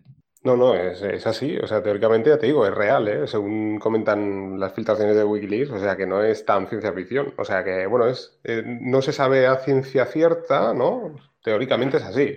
Pero bueno, yo, yo creo que sí. Yo personalmente pienso que sí. O sea, que al final ya sabes, tenemos que pillarnos un teléfono con Linux puro, con una Debian ahí limpia y en plan terminal, como Richard Stallman, tío, ahí con, tu sí. Y mucha gente que mueve muy, y luego a bajarse Photoshop de Te Pirate y va, ya me lo he bajado, vamos, mamá, me he ahorrado mil euros a bajarse esto lo otro. Yo estoy totalmente en contra. Yo también he pirateado mis tiempos de Windows XP cuando yo peinaba flequillo. Y ya no, no tengo ni flequillo ni mucho menos peine. Pero eh, mm, mm, yo hace muchísimo tiempo que no, que no hago eso. Y además, desde que, eh, desde que me compré el iPhone, he empezado a comprar aplicaciones para Android también. Tengo tres o cuatro de pago y para iOS tengo tres o cuatro de pago. Si una aplicación es buena, aunque no sea software libre, tú haces uso de, de ella, como las que yo uso para, para grabar y para editar. y realmente ves que lo valen y no hay alternativas a agua libre y aunque las haya no te gustan simplemente no tiene por qué gustarte eh, por ejemplo hay un, hay un programa en, en para que es similar a, Audacity muy completito pero es muy muy bello gráficamente es prácticamente igual que Audacity que es de pago. Y luego tenemos Audacity que hace maravillas hace auténtica maravilla mucho más completo que el que el Amadeus Pro este de, de, pero simplemente si a ti no te gusta no te gusta Audacity pues, y te gusta lo otro, te lo quieres comprar, haz tu dinero, te lo puedes comprar perfectamente. Pues yo en mi caso uso Audacity porque hace auténticas maravillas. El podcast del otro día lo, lo, lo limpié, sincronice, etcétera, etcétera, etcétera, etcétera. Todo con Audacity es esto, montar la edición, tener la musiquita que ya lo hice desde otro porque por costumbre, ¿no? Por comodidad, porque me manejo a la hora de montar no me manejo todavía bien, estoy practicando con Audacity. Pero mm, tengo, es decir, tengo software libre, tengo software de pago y voy, y voy trabajando con uno con otro según me va haciendo falta. Y no hay que hacer ningún drama por eso, por comprar una aplicación, no hay que hacer ningún drama. Gente que se escandalizaba, gente que se escandalizaba porque el WhatsApp en sus tiempos valía 80 céntimos, 85 céntimos, y eso no puede ser, eso es un robo, y luego se escandalizaban desde un iPhone de 1000 euros o desde un Samsung Galaxy S, el, que toque, de, de, 900 euros. Has pagado 900 euros por un Samsung y no quieres pagar y no quieres pagar 80 céntimos por el WhatsApp, que mayormente mm, yo si no he pagado antes por el tema de dar una tarjeta de crédito, una tarjeta de, crédito, etcétera, etcétera, todo rollo ese. Lo que hice, como también he comentado otras veces, sacarme una tarjeta virtual de prepago para internet, que la, que la pides al banco de recarga, que quiera gastarte 5 euros en una aplicación, la metes 5 euros y ya está, y, y, te lo gastas y se queda nuevamente cero, y nadie te puede hacer nada. Y ahora ya pues me saqué la tarjeta virtual de, de, de prepago y quiero comprar esta aplicación 80 céntimos, la compro. Quiero comprar esta aplicación 2 euros, la compro mm, y ya está. y ya la tienes comprada. Y si no te gusta, la quita y quieres volver a ponerla más adelante, como la tenías ya comprada, te la vuelven a dar. No, no la tienes que, que, pagar porque ya la habías pagado, a no ser que sean aplicaciones que van por suscripción anuales y valen 4 euros al año. Cuando, cuando yo pase otro año, si quieres renovar, tienes que volver a pagar otros 4 años. O la mayoría que son de pago único para toda la vida. Pero que no hay ningún drama. hay que usar lo que a uno le sirva y, lo que, y lo que a uno le vaya bien y le guste y, y sepa manejar. Si es software libre, bien. Si es software de pago, pues, pues yo qué sé, pues también bien. también la gente que hace software de, de pago tendrá que vivir, ¿no? Sí, yo estoy totalmente de acuerdo. Yo, yo hago exactamente lo mismo que tú. ¿eh? Yo tengo también la tarjeta mm, virtual, esta, prepago, y genial. Y es como, como funciona, funciona igual que tú. Y después eh, es lo que tú dices. Yo también estoy de acuerdo. Si tienes que usar un software privativo, pues lo usas. Y, y mira que te digo, mira que te digo, ojalá el software libre hubiera más de pago. O hubiera de pago, porque así sí no habría estado abandonos. Si, si, por ejemplo, desarrollar Unity, si el escritorio, pongamos un ejemplo, Unity es de pago. Lo primero que hubieran pegado fuego a la sede de Canonical directamente, esta gente que, que ha criticado. Pero imaginemos que Unity, Unity el escritorio y Mir server gráfico hubiera sido de pago. Es decir, yo te entrego un servidor gráfico y un escritorio eh, a un módico, pero un precio simbólico, lo que quiera 5 euros más poner. Yo lo hubiera pagado. Imaginemos que Audacity o Audacity fuera de pago. 10 euros, 2 euros, 1 euro, 90 céntimos, 50 céntimos, lo que quiera. Yo lo pagaría gustosamente. ¿Por qué no? Aún teniendo software libre, teniendo acceso al código, etcétera, etcétera, etcétera. Pero claro, ya muchos dirían, bueno, si es libre, ¿yo por qué lo voy a pagar? Yo me lo puedo bajar, yo puedo compilar. Pero bueno, es que hasta propio Richard Stallman lo dice, libre no necesariamente significa gratis, porque hay un trabajo detrás. Eh, yo no sé cuántos trabajan en Audacity, que son voluntarios, pero trabaja mucha gente. Y entonces, esa gente trabaja en sus ratos libres. Esa gente como ve remunerada su, toda esa hora y hora y hora y hora y hora y hora delante de la pantalla escribiendo código. ¿Cómo, cómo lo ve? Nada, hackeándole los servidores de descarga y metiendo un bicho, como, lo hicieron. Pues no, no. Eh, y la gente de software libre somos, Mark Sutterloff tiene razón, somos muy tacaños, muy antisociales. Y digo somos, al decir somos yo me meto, que yo estoy cambiando, me, me estoy quitando, como la canción, pero que, que, yo, ya te digo, en iOS tengo, no sé, 4 o 5 em, de pago. En MacOS, en MacOS, en MacOS tengo también 4 o 5 de pago. Y en Android tengo unas 3, 3 por ahí de, de pago. En Linux, en el propio Linux o escritorio en Linux, no, me, no hay ninguna de pago, tampoco me ha hecho falta. Pero si me hubiera hecho falta eh, alguna de pago, la habría pagado exactamente igual que le he pagado para Android, le he pagado para MacOS o le he pagado para, eh, para, para ellos. No, no tengo ningún tipo de problema. Y menos ahora, ahora con la comodidad esta de la tarjeta virtual, que antes era el miedo de, dar tu cuenta normal y corriente en Internet. También hay que entender que mucha gente, mucha gente no tiene acceso a una tarjeta en muchos países, eh, pues no, no, no, tienen esta facilidad y no pueden, no pueden, y no pueden, pero esto es así, no podemos cambiar. Eh, en muchos sitios también mm, solo aceptan PayPal y mucha gente no tiene cuenta de PayPal. Yo me he abierto una cuenta de PayPal también por alguna que otra sesión como esta, no la he llegado a usar todavía. Eh, hoy me ha llegado un correo de PayPal. Mm, yo, yo, ¿qué te pasa? Y a mí no me pasa nada. No, no hago uso de PayPal, ni envío, ni recibo, ni cobro, ni nada. ¿Qué te pasa? Queremos conocerte. Digo, no, no, tú no me conozcas, déjame tranquilo. y ya está pero que ojalá todo el mundo tuviera acceso a, a, software el que quisiera. Y si quiere un software de pago que valga 80 céntimos, que valga un, euro, ojalá todo el mundo. Eh, hay mucho, yo pienso que hay mucho mm, dinero que se pierde por simplemente poner PayPal o, PayPal o simplemente poner eh, otro método de pago inaccesible para mucha gente. Si yo, si, si tú tienes este programa y dieras la opción, por ejemplo, de ingreso en cuenta, como tiene algunas tiendas online, eh, tarda más porque tienen que ellos corroborar con su banco que efectivamente el ingreso se ha hecho, que hayan cobrado y hasta que ellos no comprueben que han cobrado, no es como la tarjeta de crédito que es automático en, segundos, pues mm, lo otro no, tarda días, pues mm, no te envían el producto. Pero em, para ti no hay ningún tipo de, de, peligro. Vas a tu sucursal física o al, o al, cajero automático porque ya, por lo menos aquí en mi pueblo, ya no te aceptan en ventanilla, tienes que ingresar tú del cajero automático. Le haces el ingreso al número de cuenta estipulado por, esta, por la gente de esta aplicación y tú no tienes necesidad de, abrirte un PayPal o de un PayPal que va asociado a una tarjeta. Yo, por ejemplo, mi PayPal lo he puesto asociado a la propia tarjeta virtual. Es decir, si yo pago con PayPal pero no hay nada en la tarjeta virtual, es igual. Tampoco, tampoco voy a poder pagar esa doble seguridad. Así, si, si me, me, hacen algo en mi cuenta PayPal, como está asociada a mi tarjeta virtual que está a cero, pues ya está, tampoco pasa nada. Pero si, si muchas aplicaciones tuvieran el, el, tema del ingreso bancario, eh, mucha gente podría pagar por este método, que es mucho más cómodo, mucho más seguro, no requiere de eh, abrirse nada electrónico.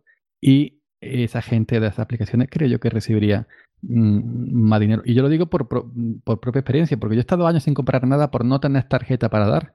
Es decir, y por tener la única asociada a mi cuenta corriente, la tarjeta de débito, no la he querido dar en ningún sitio. Porque en la cuenta yo tengo la luz, tengo el agua, tengo la, factura de la, de, la, televisión local, del vídeo comunitario. Digo, esta cuenta no la voy a, poner yo en, internet. Sin embargo, si hubiera otro método de pago, pero como yo no tenía tarjeta, he estado años así. Entonces, como yo puedo ver muchísima gente. Sí, sí, a mí eh, yo me pasó exactamente igual que a ti. Yo ha sido a raíz de tener la tarjeta de crédito porque también me daba un poco de miedo pagar por internet y demás, por inexperiencia también.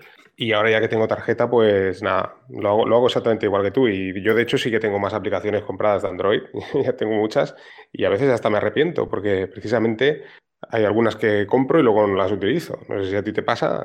Hay alguna que dices, ostras, eh, a lo mejor no la quieres comprar y al final es la que utilizas más pero bueno, al final, pues eso, yo creo que la clave es pagar porque además hay que tener en cuenta eso, que hay desarrolladores que están dedicando su tiempo. La gente que, se dedica a programar realmente lo sabe, todo el tiempo pasa para hacer una aplicación y para que luego vengan y te, la pirateen, ¿no? Así que sabe bastante mal, la verdad. Y luego también te iba a comentar, bueno, sobre el tema de WhatsApp, yo no, yo tampoco llegué a pagar WhatsApp nunca. A mí me lo iban renovando, pero yo es que no estaba, yo no estaba dispuesto a pagarla, pero era ya por, no por, tacaño, sino porque es que me da rabia. O sea, yo ya, yo soy un poco como tú también, soy anti-Facebook, anti-WhatsApp y ya de hecho, o sea, yo utilizaba Telegram, como dije, cuando estaba la aplicación en inglés. O sea que, y viendo la virtud que tenía con Telegram respecto a WhatsApp, digo, no entendía bien bien el por qué tenía que pagar por WhatsApp, ¿no? Digo, bueno, yo pago por Telegram. O sea, a mí me piden dinero por Telegram y, yo pago, ¿sabes? Pero WhatsApp no le pago. Es que...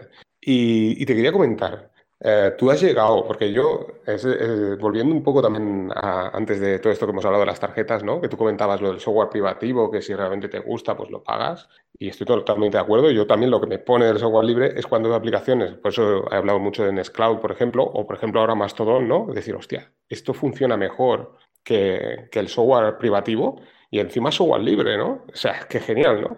Y nunca he hecho una donación. Eh, y cuando mira que cuando descargo las ISOs, por ejemplo, de Linux y demás, que te, dicen cuenta PayPal, donación, yo qué sé, dos euros, ¿no? Y no he dado nunca una donación, ¿eh? Pero es que me siento mal. Ya, o sea, ahora estoy al punto de que realmente al final voy a hacer una donación, porque, o sea, cuando ves que algo funciona tan y encima es gratuito, es que te sientes hasta mal, ¿no? No sé si a ti te ha pasado o si has llegado a dar alguna donación. Eh, yo he dado mm, donaciones, eh, hace ya tiempo que no doy he dado donaciones a páginas web de Linux. No vamos a mencionarlas. Pues yo, no, he llegado a dar y ya te digo, me, me sabe mal al final, ¿eh? porque realmente cuando ves que realmente funciona bien, dices, joder. Así que bueno.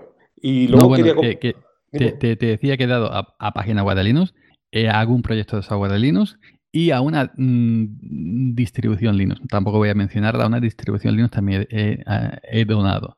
Así, así, me gusta, que pagues a Canonical religiosamente. No, no, fue a, Solus, cuando se basaba en Debian.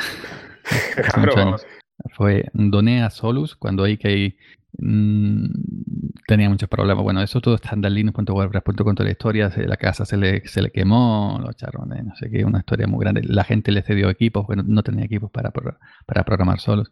Una cosa tremenda, yo doné en los tiempos. Todo está en mi, Bueno, yo llegué a pertenecer al equipo y estuve de moderador en sus foros, etcétera, etcétera, etcétera. Y conocer ahí que más, más allá de, de, Internet. Pues eh, em, yo hace tiempo que no hago donaciones, pero yo te voy a comentar, sí, Mastodon siendo una aplicación oficial, pero claro, como son, es una red descentralizada y aquí cada uno tiene su propia instancia a quien donas. Pues entonces, donas a la instancia que tú, que tú estés. Yo estoy en el punto club Canadá, que si entras al punto club abajo, te pone un botón de PayPal. Entonces, yo desde aquí lo digo, desde, aquí lo digo, sinceramente, mm, si acabo contento después de 15 días, 20, 30 días de uso con Mastodon, yo voy a donar, me comprometo aquí, a a distancia donde yo estoy, que es lógicamente en la punto club a la canadiense. Lo que me gusta un poco menos de PayPal, porque si he comprado mm, algo por PayPal que te cobran, por lo menos hace años, yo compré una cosa de, no sé, fueron 15, 20 euros y luego las comisiones eran un poco altas, ¿no? cuando tú compras algo, si yo compraba 20 euros, pero no son 20, son 26, porque los hay euros de comisiones, no sé qué. Mm, una historia muy rara porque yo no entiendo mucho de, de PayPal, pero ahora que tengo nueva, nueva cuenta en PayPal, aquella, aquellos tiempos la borré. Me saqué en aquellos tiempos una cuenta de PayPal para comprar una pieza para mi coche a un francés, para, para el Peugeot. Lo compré por eBay, que también borré mi cuenta de eBay. Es decir, cuando compré la, la pieza para el coche, borré mi PayPal y borré mi cuenta eBay. Y ahora que estoy un poco más metido en estos temas, que entiendo mucho más, ahora voy a investigar un poco más de PayPal, cómo va esto de las comisiones, etcétera. Cada vez que tú pagas, es decir, si tú pagas no a lo que te has pagado hay un poquito más, no por la transacción, ¿no? Que creo que se dice la transacción. Pues eh, yo sí me comprometo de aquí que sí, que sí, eh, estoy contento y sigo en Mastodon. Voy a donar a mi instancia. Mi instancia es mastodon.club, la instancia canadiense que diga el, el de Canadá. Coño, hay aquí uno de España que me ha donado. Qué. Estoy riendo por eso, porque digo, para que no, para que no echen a todos los españoles, ¿no? Sí, porque el tío estará extrañado. Tú entras a la información de la estancia, es un tío, un tío con barbita a la derecha, dirá, y tanto latino aquí en español. ¿Esto por qué será? ¿Por qué será? El tonto, el, tonto, eh, dirá, el tonto puto es el calvo de Samorejo Guía, así que se ha traído todo. Has entrado tú, ya han entrado 100.000 letras, ¿no? Dirá, el tío este, ¿no?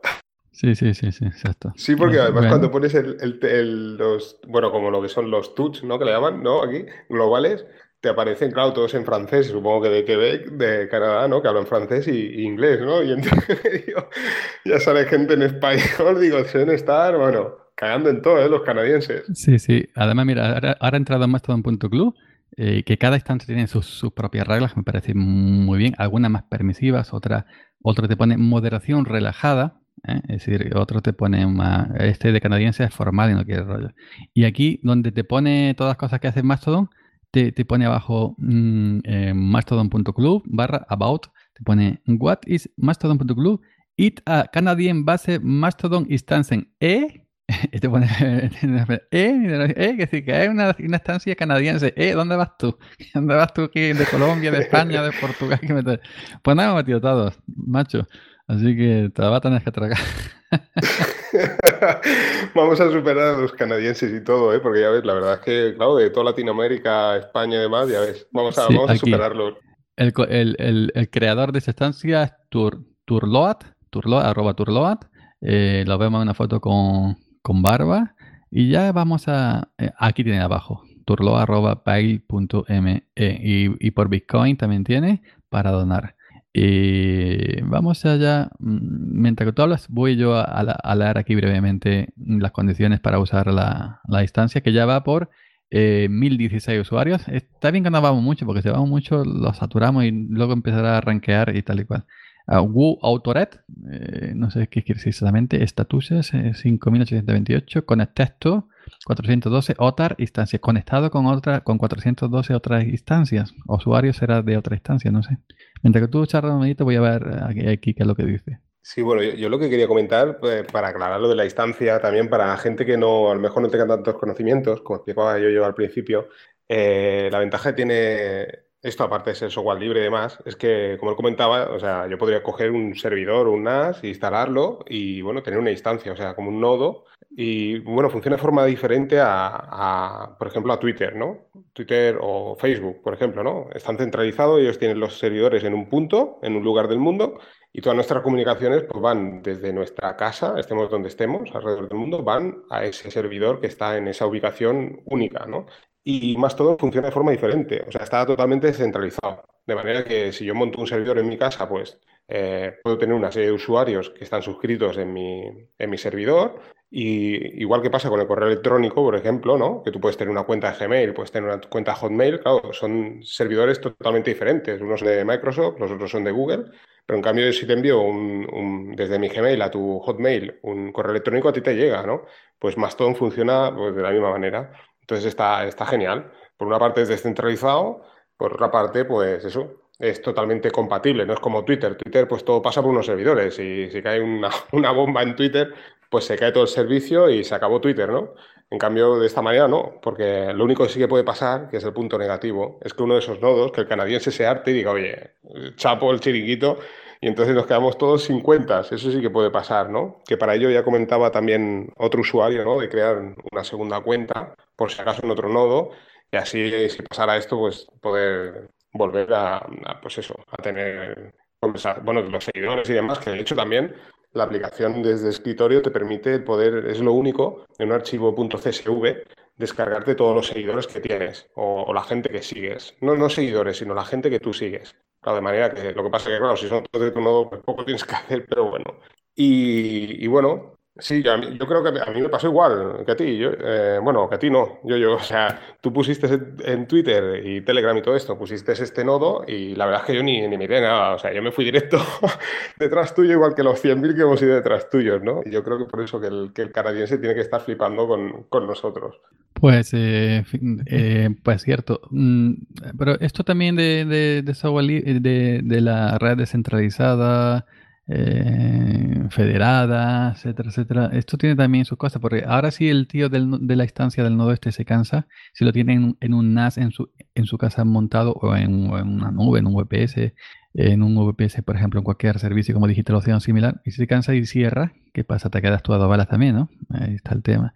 Bueno, aquí estoy leyendo, eh, he puesto en Google Translator el código de conducta de la instancia de Mastodon.club canadiense y dice, esta instancia es para personas que interactúan con otras personas. Por favor, no, eh, no cuentas corporativas y ni publicidad directa. Te vamos a expulsar muy rápido. ¿eh? Bueno, el, el, lo pone estilo yo lo, yo lo estoy adaptando para que se, para que se entienda. No hay, no hay discursos de odio, es decir, no hay mensajes de incitación a la violencia, amenaza de muerte, eh, no hay, eso es prohibido, discurso de odio, incitación a la violencia, amenaza de muerte, actividades ilegales, enlace y correo electrónico local, etcétera, etcétera, etcétera. Robots deben respetar el, hashtag NoBot, es decir, si tú pones en tu perfil, creo que es que me comentaron, mm, almohadilla NoBot, no te siguen los, los, los bots. A mí me han seguido unos cuantos que el, según el que ha abierto la instancia para el mundo hispano, dicen que que no bloqueemos a los bots porque es lo que nos, nos, llevan a otras instancias de una a otra. Pues entonces yo lo he desbloqueado, que tenía dos bots desbloqueados. Eh, ponen eh, martillo de administración martes finales. Esto es lo que me ha traducido Google, martillo de administración martes finales, que en inglés suena como Ami Swing Van Hammer, rolling final. Es decir, que los administradores reservarán el, el, uso de, de, poder banear a, a esta mala gente, ¿no? Y mm, si quieres soportar a esta instancia, a la canadiense, es una instancia mm, mm, personal creada y, financiada por, el, por el, muchacho este que está ahí arriba a la derecha, que hemos dicho antes. Puedes apoyar a esta instancia a Mastodon.club ayudando a cubrir los costos operativos que están creciendo con el tamaño de nuestra comunidad local. Las donaciones continuas, tan pequeñas, 2 a 5 dólares, ayudarán a asegurar la longevidad de nuestra instancia. Eh, el PayPal, el Bitcoin y que está alojado en una mm, en Cloud eh, A Computing, en un de esto de, de, Cloud de Canadá, en, una infraestructura de, de, clouding de este moderno canadiense que es ahí donde se está, como si fuera Digital Ocean, ¿no? Por poner ejemplo más conocido que es donde se está ejecutando este proyecto comunitario que no sería posible sin ti, pone.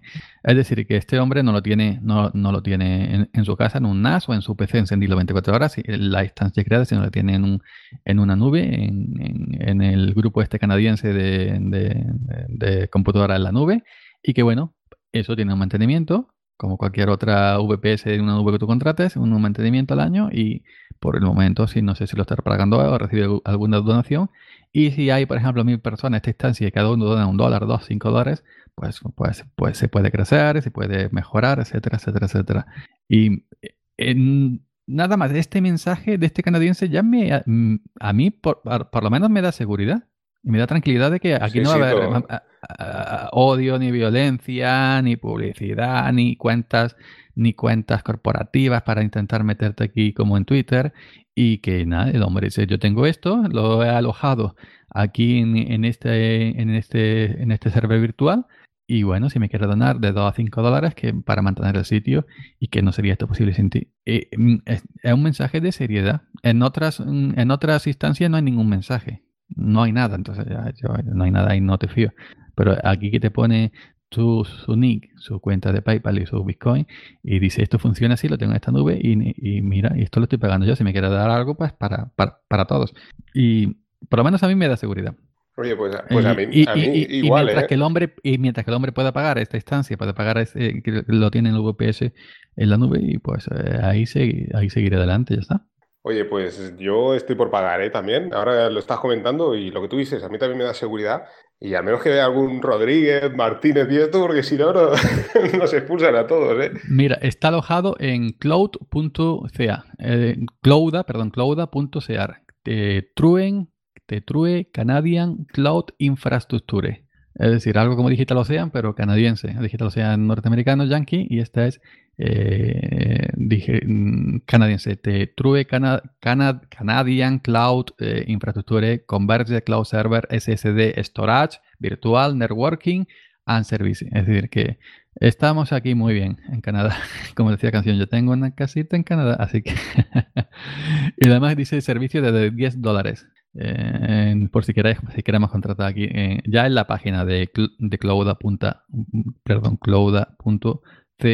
clouda.ca. Es decir, el tío ha montado su instancia, canadiense, lo mismo que está haciendo el amigo Neo Ranger para Argentina, que quiere montar una instancia, creo que lo está haciendo en local, en su propio PC, o en una Raspberry. Mencionó algo, mencionó alguna Raspberry y, bueno, y ya está. Pero este hombre, pues en vez de tenerlo una Raspberry en su casa encendida 24 horas, en su PC o en un NAS, pues lo tiene aquí en esta empresa de servidores de VPS canadiense. Y quieras o no, pues también te da una, seguridad, porque no tienes que tener tú el aparato encendido en tu casa las 24 horas, lo tiene esta gente, esta gente, mm, igual que yo tengo aquí la radio o el server Mumble donde, donde estamos hablando ahora mismo, está en Digital Ocean en un VPS virtual y está siempre encendido, es decir, no tengo que encender el, el, el Mumble el server y conectar, el, entender, activar el Mumble para hablar, porque está a las 24 horas del día, igual que el streaming de Killer Radio. Está siempre, siempre, siempre encendido cuando quiero emitir, solamente abrir mi programa de, emisión y, ya está. Yo, como, como, como, como te dije, me metí en el punto club porque me pasaron por Telegram, no miré, lo de distancia lo vi luego. Y me dijo este hombre, mm, a ver si ah, unimos a alguien español, que solo veo gente hablando en inglés y en francés. Digo, bueno, pues Pero yo no sabía, yo no sabía que había más instancias. Eh, luego está el punto social, que aparece en la principal, ¿no? Más todo un punto social. Y luego un punto network y muchas otras que no empiezan por, por más todo. Pero que yo me apunté en punto club porque yo me lo pasó y ya está. Pero yo no sabía que había punto network, punto social, punto no sé qué, punto no sé cuánto, etcétera, etcétera, etcétera. Sí, a mí me pasó igual. Ya después de haber creado la cuenta, me di cuenta que había también, sobre todo, muchos nodos aquí en Francia. Porque, hombre, ya te digo que a ver, tú ahora me estás explicando esto, todo lo que estás leyendo, y la verdad es que me dan, o sea, me dan ganas de pagarle y está claro, porque ves lo que, lo que hablábamos antes del WhatsApp. Yo el WhatsApp no lo pago, porque encima que se están llevando toda mi información, encima tengo que pagar. En cambio, este chaval, pues bueno, mira, ha decidido montar esto, yo lo veo genial, es que lo justo, ¿no? Pero lo suyo sería tener un nodo aquí en España, por ejemplo, ¿no? A los que estamos aquí, ¿no? Porque claro, tener que viajar un mensaje hasta Canadá y volver, que bueno, al fin y al cabo a nosotros en teoría no, Hombre, te puede dar igual y no, ¿no? Por lo que decíamos de, Snowden, ¿no? Que todo lo que va cableado por el Atlántico va, va para la NSA, ¿no? Entonces, confío porque que el gobierno español no tenga la tecnología, ¿no? Para descifrar todos los mensajes. Y por eso, y por eso el logo nuestro es un, alce, un reno de esto, no sé si es un alce o un reno, y no es el mastodonte elefante este paquidermo, eh, es un, un reno, un alce típico canadiense, porque estamos en el mastodon.club.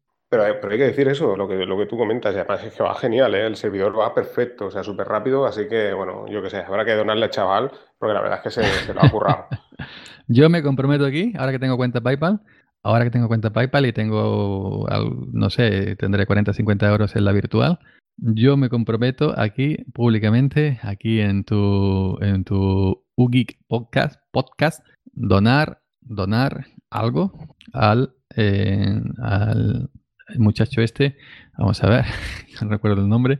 Al pues yo, este también, yo también me comprometo, oye, yo también le voy a pagar, ¿eh? De momento, hasta que no salga el que está aquí en España. Sí, sí, pues se llama Turloat, el, Nick Turlo, estoy en, su perfil, tiene 664 posts, 61 está siguiendo a 61 y tiene 139 seguidores.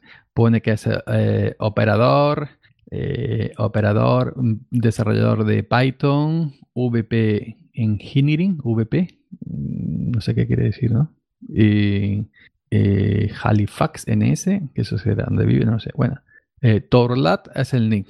Además entráis ahí en mastodon.club y, abajo a de, de, instancia y ya vais su perfil y le podéis explicar.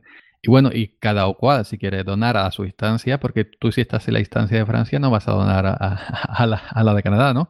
Si quieres donar realmente y estás en la instancia, por poner un ejemplo, de México, no vas a donar a, la instancia de, de, Italia, ¿no? Tendrás que donar a la instancia a donde tú estás, que es donde se está incurrando mm, el servidor, donde tú estás claramente.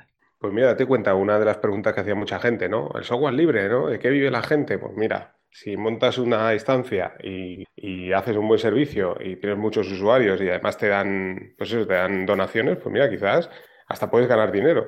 Claro, es muy bonito. Dice, yo me he descargado la aplicación Amarok para el iPhone para, para hablar por, por Mastodon. Ay, qué bonito. Y yo me conecto, pero hay que pensar que mm, detrás de eso hay un tío que está pagando un server en un VPS virtual en Canadá y que lo está pagando de, su bolsillo. Yo publico en misamorejogis.com y yo publico en, en, en Spreaker, pero hay que pensar que a mí samarejogis.com me cuesta eh, 30, 40 euros al año. A Automatic, dueña de WordPress, hay que pensar que a mí Spreaker me cuesta 149 euros al año. Eh, la cuenta, el plan que yo tengo contratado de, minutos en Spreaker. Y eso lo, estoy pagando yo por puro placer, simplemente por hobby. La gente, la gente dice, bueno, y esto, esto, bueno, esto hay que pagarlo, esto hay que pagarlo. y yo estoy por poner un, lo dije el otro día cachondeo, pero estoy por poner un botón de donaciones, como tiene muchos blogs también Linuxeros, eh, un poner un, un, botón de donaciones en mi, en mi de un botón de PayPal, porque lamentablemente no hay otra cosa, no voy a poner una cuenta. Antes he defendido de poner la cuenta, pero eh, mm, para mí sería más engorroso abrirme otra cuenta porque la cuenta normal no la voy a poner. Y, pero bueno, eh, estoy poner un botón de donaciones de PayPal porque en, mi blog para que buenamente quiera y pueda dejé algo que me hace falta o no. AirPods, que los auriculares con cables se me enganchan en todos, los sitios. me hace falta unos AirPods, valen 180 euros, ojo.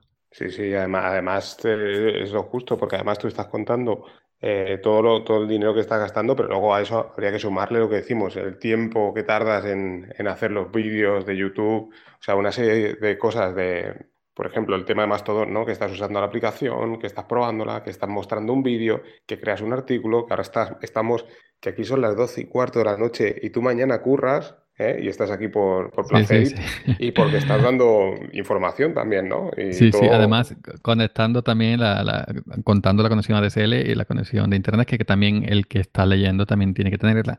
Por ejemplo, Kill Radio y el Salve Mambal están en VPS Digital Ocean pagado por Sergio Tarteca, que también todo hay que decirlo, lo he dicho mil veces, y que mm, voluntariamente, gustosamente no los ha cedido sin cobrarnos nada, pero estamos haciendo uso de esto porque eh, Tarteca es buena persona, tiene buen corazón y nos ha cedido un espacito, un rinconcito en su VPS para alojar el streaming de Kill Radio, para alojar el server eh, de, la sala eh, para, alojar la sala Mumble, pero a nosotros no nos cuesta nada, pero si Tarteca sí tiene que pagar eso.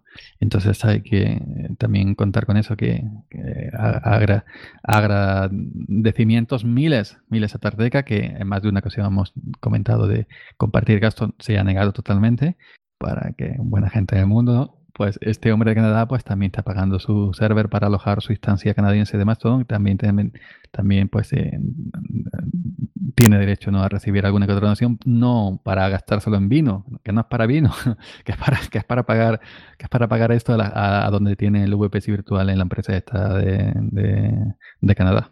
Sí, porque además, eh, mira, ahora haciendo referencia también al podcast de Paco Estrada, que hablaba con, con Atareao, ¿no? con Lorenzo de Atareao, y que comentaba precisamente eso, que, la gente además, eh, lo ha todo una cosa que te quería comentar, ¿no? que la gente fuera de España, por ejemplo, o que no eran ni siquiera latinos, daban más donaciones, ¿no? Y, Y es eso, ¿no? Yo creo que, la gente no es consciente realmente de, además del trabajo, ¿no? O sea, todo el tiempo que dedicamos a todo esto. No es solo ya solo todo eso que te lo tienes que pagar tú para ofrecer, eh, pues eso, todo, todo, este tipo de servicios, ¿no? Pero es que además el tiempo que dedicas y, todo esto lo ligo a que tenemos la creencia aquí, eh, al menos en España, no sé, en los países latinos, yo imagino también, porque tenemos casi el mismo ADN, de que todo lo que tú no tocas es gratis, ¿no? Sí, sí, sobre todo en software libre.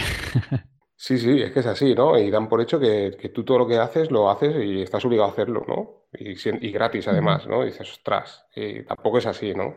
No, no, ya a la gente le duele y, y decir, yo me duele donar 5 euros para, para para esto, para este proyecto, pero luego en un fin de semana normal entre cervezas y Cuba Libres te has gastado 20, 30 euros y no te han dolido.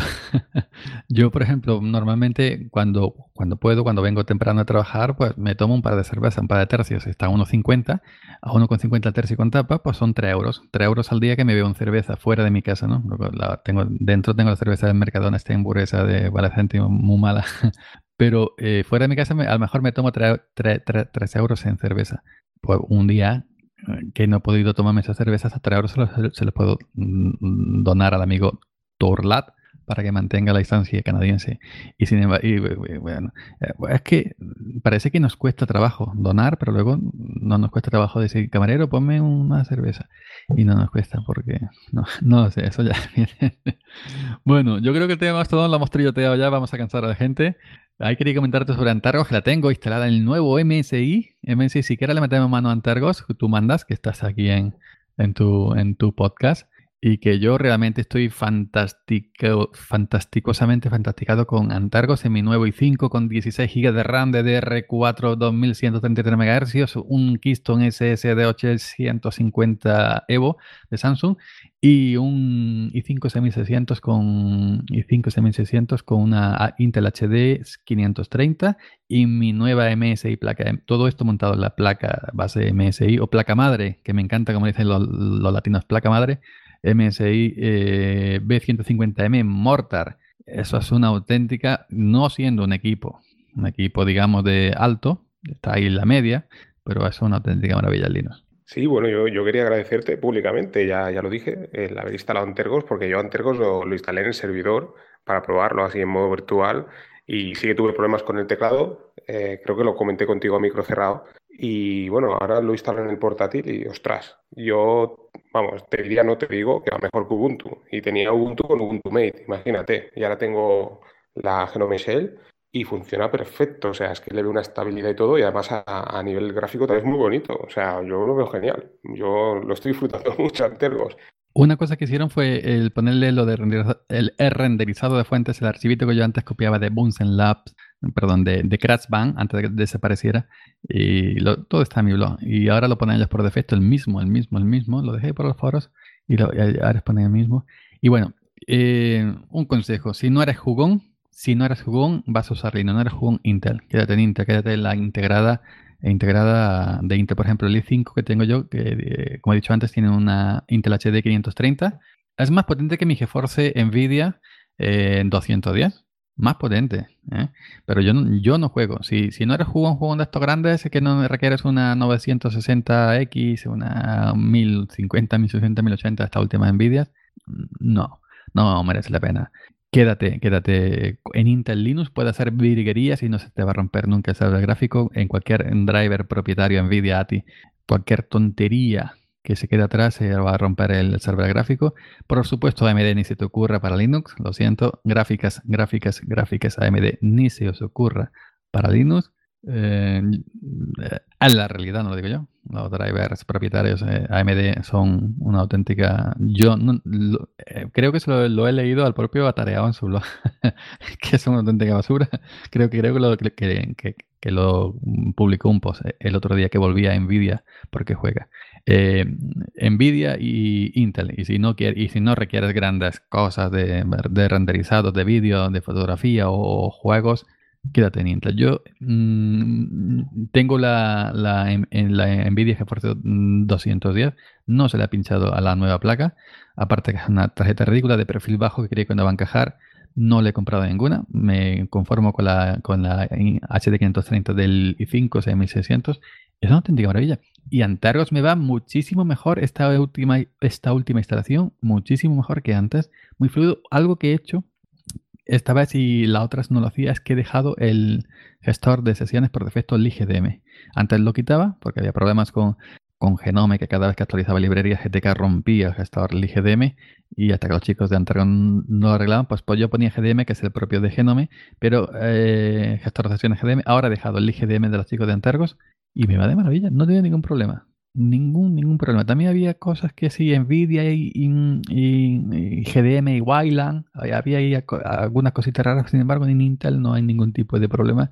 Y yo, ojalá mi Aspire, mi portátil que tiene una Nvidia, Nvidia Optimus, es decir, eh, Nvidia y Intel, eh, dual, pues ojalá fuera solamente Intel. Ojalá pudiera abrir el portátil, arrancar la, la Nvidia, quitársela, pero va soldada, pero ojalá fuera solamente Intel porque ha, sido un quebradero de cabeza para mí. La, la, Nvidia Optimus, como está reflejado en, mi blog, es una, auténtica pesadilla. Y para Linux mejor Intel. Para Linux mejor Intel y, y ya está. No hay otra cosa. Oye, pues genial, ¿eh? La verdad es que estoy flipando, me está metiendo el gusanillo. Y luego quería comentarte una cosa que precisamente estaban comentando en el grupo, bueno, en el grupo que tengo de YouGeek, un usuario que se había instalado Manjaro, que bueno, también es una derivada de Arch, y te comentaba a micro cerrado que me ha sorprendido bastante porque el chaval, no sé si es que se está introduciendo en el mundo Linux y él, como nos oye hablar de que perdemos mucho el tiempo, y dice, aquí Telegram como mínimo le tengo que dedicar dos o tres horas para instalarlo. Explica cómo se instala. A ver, yo, ya sé cómo se instala porque la tengo en el Antergos y nada, en, menos de dos minutos la tenía funcionando. Pero explica cómo se instala Telegram en Antergos o derivadas de Arch Linux, igual que Ubuntu y cualquier otra. Ah, me ha dicho que tiene un grupo de Wix. Yo no lo conocía, yo conozco el canal Telegram, pero el grupo no. Lo he puesto en el buscador de Telegram, no me sale, será un grupo cerrado, ¿no? Sí, bueno, tengo en el propio canal de. Mira, aprovecho para decirlo aquí, ¿no? Normalmente en el podcast, periódicamente voy poniendo el enlace del grupo, pero también en el canal, bueno, a lo largo del chat aparece el, link, es un canal privado, sí, pero bueno, que está abierto porque el link está disponible ahí, ¿no? Y también en la descripción del canal aparece el, enlace. Pero bueno, ahora ya cuando. Ah, pues no había fijado. Sí, sí, sí. Ahora he puesto también el, el enlace Mastodon, de todo. Todo lo que vamos haciendo lo voy poniendo ahí. Bueno, pues entonces, ¿cómo instalar Telegram para ART, para Manjaro, para Antergos? Muy fácil, entrando a samorejoki.com. Ahí está explicado. Para instalar para cualquier distribución Linux, para cualquier distribución GNU Linux, yo recomiendo siempre bajar su aplicación oficial. Hay gente con toda su buena voluntad que lo empaqueta para AUR, el repositorio comunitario de, de que está, que está en Manjaro, que está en Antargos, la propia Arch Linux. Hay gente con toda esa buena voluntad, como creo que es la tarea o no, que lo empaqueta en PPA para Ubuntu, en el repositorio PPA. Eh, mm, muy bien. Ahí no, no. Pero yo recomiendo siempre bajarlo. ¿Cómo se instala Telegram en cualquier distribución Linux, independientemente de la que sea, de escritorio que sea, Genome, KDX, FC, Cinnamon, etcétera, etcétera, etcétera? Te bajas la aplicación oficial de stock desktop.telegram.org. Te reconoce automáticamente si eres de 32 a 64 bits. Te bajas, que viene en un, paquetito comprimido, creo que es TarGZ o TarXZ o no sé. Te lo bajas, lo descomprimes. El resultante de esa descompresión es una carpeta con dos archivitos, Telegram y Loaddater, eh, dos archivitos, uno es el propio programa y el otro que es para actualizarse. Bueno, esa carpeta Telegram la pones oculta en tu directorio home. ¿Cómo se, o en tu directorio personal. ¿Cómo se pone oculta? Poniéndole un punto delante. Yo lo que hago es que creo otra carpeta con otro nombre. Por ejemplo, pongo, puedes ponerle TD, que es Telegram de esto. Y dentro de esa carpeta metes la propia carpeta Telegram antes descomprimida. Y a la carpeta que tú has hecho le pones un punto delante para que se quede oculta en tu home. Oculta para que no te estorbe y no la vayas a borrar por accidente. Una vez que tienes la carpeta en tu home con los archivos de Telegram, le das doble clic al, que pone Data, no al que pone Telegram, se te abre la interfaz, la propia interfaz de Telegram, metes tu teléfono, si te sale en inglés te vas a opciones, le pones en español, o si le quieres en inglés la, dejas en inglés, y eh, pones tu número de teléfono, en caso que tengas autentificación en dos pasos como yo, pues también te pedirá el código que tú le hayas previamente puesto, el, PIN, y, y ya está cuando y, se te va automáticamente al iniciarla por primera vez, se te va automáticamente a menú, aplicaciones, internet. Crea su acceso directo en el menú y ya está.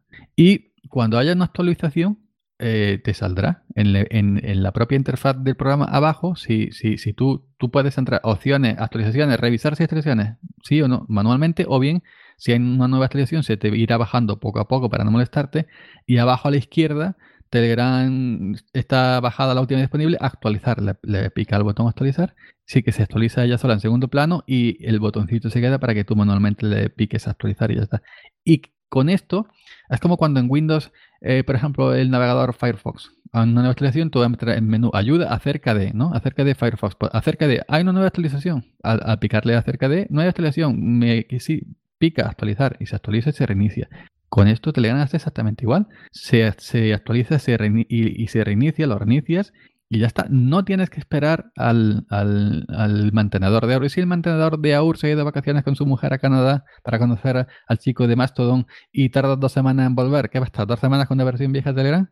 Ah, pues, pues, y si el, el atareado como su propio nombre indica, está muy atareado y no puede pues, subir la nueva mm, versión de, Telegram a su repositorio PPA para Ubuntu. ¿Vas a esperar a que, a que el atareado se desatare? Pues no pues eh, puede esperar si tienes confianza con él y, lo espera un poquito, si no, pues, si tienes la aplicación oficial, automáticamente se te va actualizando al mismo ritmo que los propios desarrolladores de Telegram van lanzando las nuevas versiones. Y ya está, bajar de la, de la web oficial de estos.telegram.org, poner en una carpeta en home oculta, doble clic y ya está, se te va a, se, te va a aplicaciones internet y, y ella solo se va actualizando. Sí, sí, totalmente de acuerdo. Y añado al final también que, bueno, yo también lo, estaba, lo estaba utilizando últimamente con la paquetería Snap, porque también hay la posibilidad de instalarlo en Ubuntu con la paquetería Snap. Pero como tú bien dices, ¿eh? o sea, no es tan estable como la propia, el método que tú estás explicando.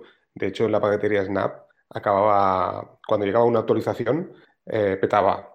o sea, tienes que reiniciar al final el, ordenador porque no, no, conseguía volver a arrancar la, la aplicación de Telegram. Se quedaba como colgada. Así que el mejor método es el que tú has explicado. Y bueno, yo, dime, dime. Yo me gusta hacerlo así. Y, bueno, y aparte ya para, de, de, fuera Linux para Windows y para Mac, si tú vas a entrar desktop.telegram.org, auto, si entras de Windows, automáticamente te va a reconocer que si estás en Windows 32 64 bits, te baja al punto .exe de su página web oficial, no hay miedo ninguno. Y mm, si entras en MacOS, pues te, te va MacOS hace ya muchísimo tiempo que abandonó los 32 bits, mucho antes que, que, que Linux. Y, si entras en Mac, pues te va a ofrecer el punto DMG, que es como una especie de contenedor, donde está el programa dentro, que fuera un punto S, ¿no? Pero es punto DMG y, lo instalas. Porque también en MacOS, en MacOS hay dos Telegram distintos en la tienda de, la App Store, de, de, de MacOS, no de iOS dos Telegram distintos. Yo probé una vez uno y iba horrible y, lo quité. Y, yo aconsejo, si estás en MacOS también, bajártela de la propia web oficial. Y en Windows, no sé, la tienda de Windows, la Windows Store, pues nunca la he probado. Si hay algún, algún Telegram o no, tampoco aconsejo. Si existiera Telegram en la Windows Store de Windows 10, tampoco. Te vas a Ah, yo mi Windows de mi portátil lo tengo en la propia web de Telegram, como he dicho antes, de telegram.org y me bajo el punto S. Pero en ningún caso bajarlo desde una tienda que no sé quién es que le ha puesto la tienda. Sí, porque en la, en la tienda de aplicaciones de Microsoft creo que hay alguna, pero es de Windows Mobile, de estas así que no, no van muy bien. Y como tú dices, yo también lo he instalado así directamente, tal como explicas, y perfecto, sin ningún problema. Y bueno, yo, yo creo que iríamos cerrando, ¿eh? porque yo me sabe muy mal, sobre todo por ti. ¿eh? Yo estoy de vacaciones ahora. Mm, me queda cuatro horas y algo de dormir. Por eso te digo. Yo no, no, no, quisiera despedirme sin lanzar un grito a, al viento digital, a Art Linux, a Art, no Antargos, a Art a ver cuándo metéis Genome 324 en el repositorio core estable que ya hace tiempo que salió, esto no depende de Antargos porque sabemos que Antargos usa los repositorios de AR y Genome está en los repositorios de AR. Eh, Cinnamon está en lo de Antargos y Mate está en lo de Antargos, pero Genome está en los de AR. Así que AR, Linux, empaquetadores que antes hemos confiado en vosotros que empaquetáis software libre. Meted ya Genome 324 que estamos deseando ya probar nuestro Antargos Genome 324. Eso es que están revisando, hombre, eso es que están revisando, no se ha mal pensado. están revisando. Pues bueno, yo decirte que yo, yo ha sido un súper placer, o sea, he disfrutado muchísimo ¿eh? del podcast, que yo podía estar aquí hablando contigo hasta las 6 de la mañana, pero no es plan, sobre todo por ti. Y nada, agradecerte mucho, pues eso, que, hemos... Bueno, esto de hecho es un crossover, atención, esto saldrá también en tu podcast, así que no saldrá solo en YouGeek. Y nada, yo te cito, pues eso, a cualquier otro momento, cuando tengamos algo interesante que hablar, oye, pues, pues igual que ahora, oye, quedamos y, aquí nos pegamos una charradita de, dos, tres horas y compartimos con la comunidad. Eh, muy bien, además esto me gusta, este tipo de podcast me gusta más que el, que el guionizado. El, el, el, mm, a ver si se me entiende, no, no, no, no, no quiero que haya mal, mal Ya, ya está buscando polémica. que el, en grupo, ¿no? El grupo guionizado, que es muy, es muy difícil de hacer un podcast guionizado en grupo, muy difícil porque cada uno lee su parte de papel. No, no. Es decir, un podcast, una charla es como si hubiéramos eh, hecho esto en el bar típico antes, donde yo me bebía las dos cervezas, que un día no voy a ir y se las voy a donar al canadiense de Mastodon. y bueno, a mí me encanta porque vamos sobre la marcha. No ha habido ningún tipo de guion. Eh, antes de... Esto es un crossover, como, como ha dicho Ángel Ángel de UGeek. Esto es un crossover de UGeek, Salmorejo Geek, los dos geek, y va a salir también Salmorejo Geek, así que, así que ambos nos vamos a retroalimentar. Eh, yo muchas gracias por haberme llamado. A mí me encanta esto, charla, charla de tú a tú, sin, sin, sin cortapisas, como sin, sin un tipo de, de tabú, sin un tipo de guion, sin un tipo de aquí, aquí podemos hablar y aquí no podemos hablar. Total libertad y siempre hablando de respeto, por supuesto, y del humor, porque yo, a mí me gusta mucho el humor eh, y siempre meto algo.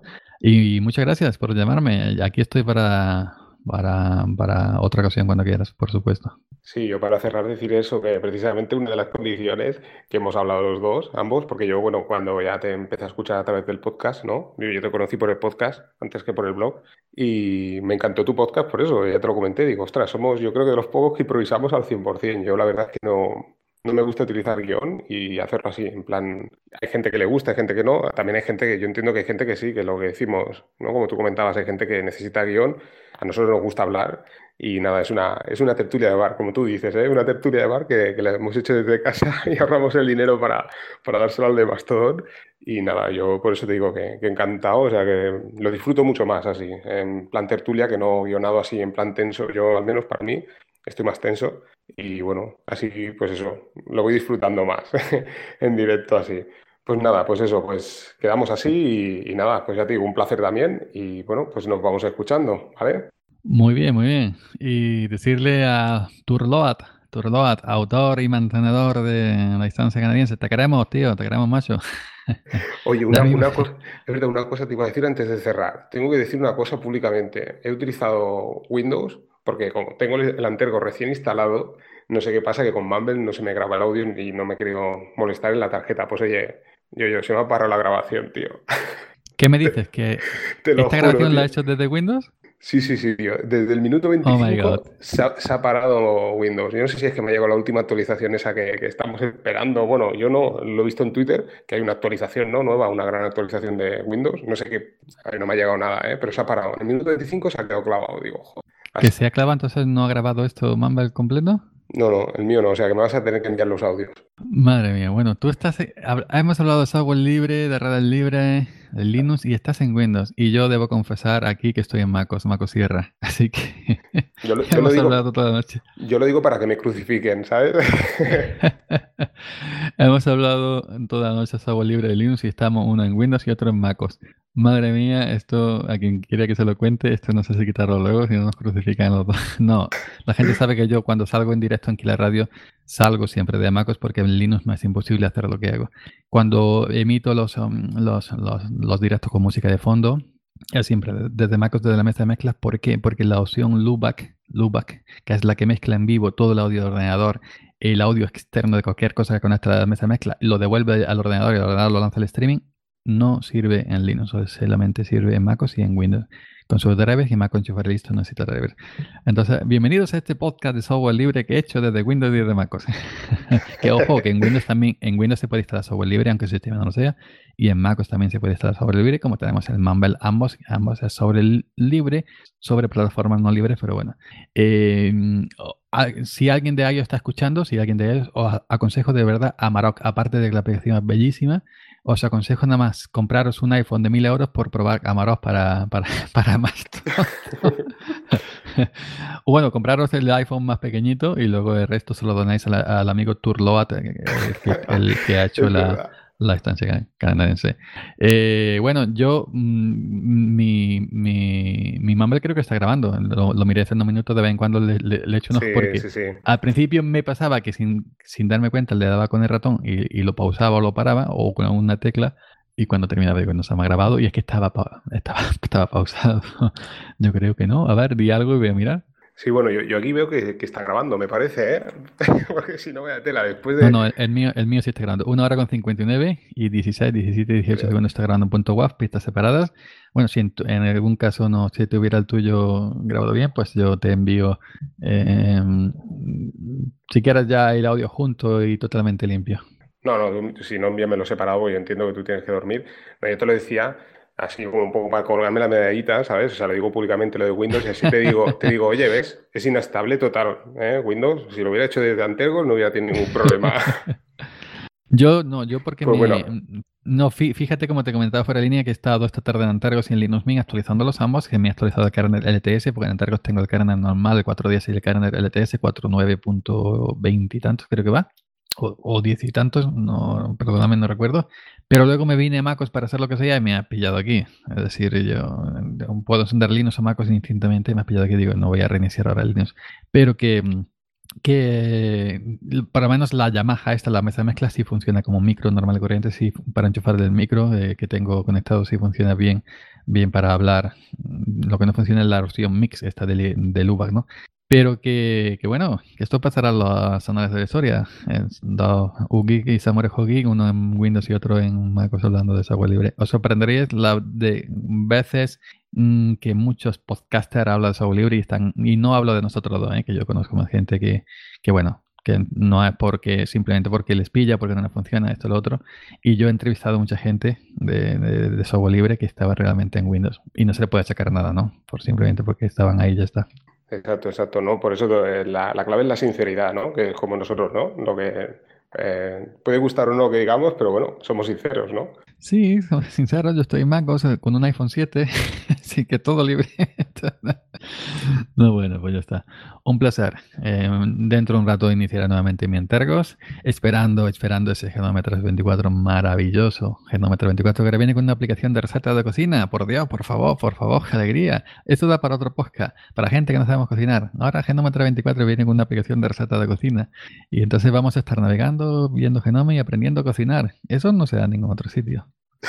compartiéndola con el canadiense, ¿no? Las recetas a través de... Pues exacto, fíjate que me ha entrado la tos. bueno, pues ya está. Bueno, pues ahora sí, ya cerramos, que me, me sabe muy mal por ti. Pues nada, eso ha sido un placer y ya te digo, ¿eh? quedamos en, otra, en otro momento. Muy bien, ya yo ya voy directo para la cama porque son las um, más de las dos y media, ya me levanto a las cinco. Mañana ya me comentas por, por, bueno, mientras que me ducho, me acuesto y todo eso, me puedes enviar si te, se, te, ahí por Telegram, si se ha grabado todo correctamente. Tengo que mirar algo del grupo de, de Wiki, no sabía, yo simplemente sigo el canal Telegram, pero el grupo Wiki no. Sí, ya te, ya te envío el enlace, lo voy a publicar también en el canal, así si alguien quiere entrar también, somos, eh, creo que somos casi 70 eh, en el grupo, así que bueno, ahora te lo envío y, y, ya cuando quieras entras. Pues nada, un saludo y nos vamos escuchando, venga. Muy bien, hasta luego, gracias.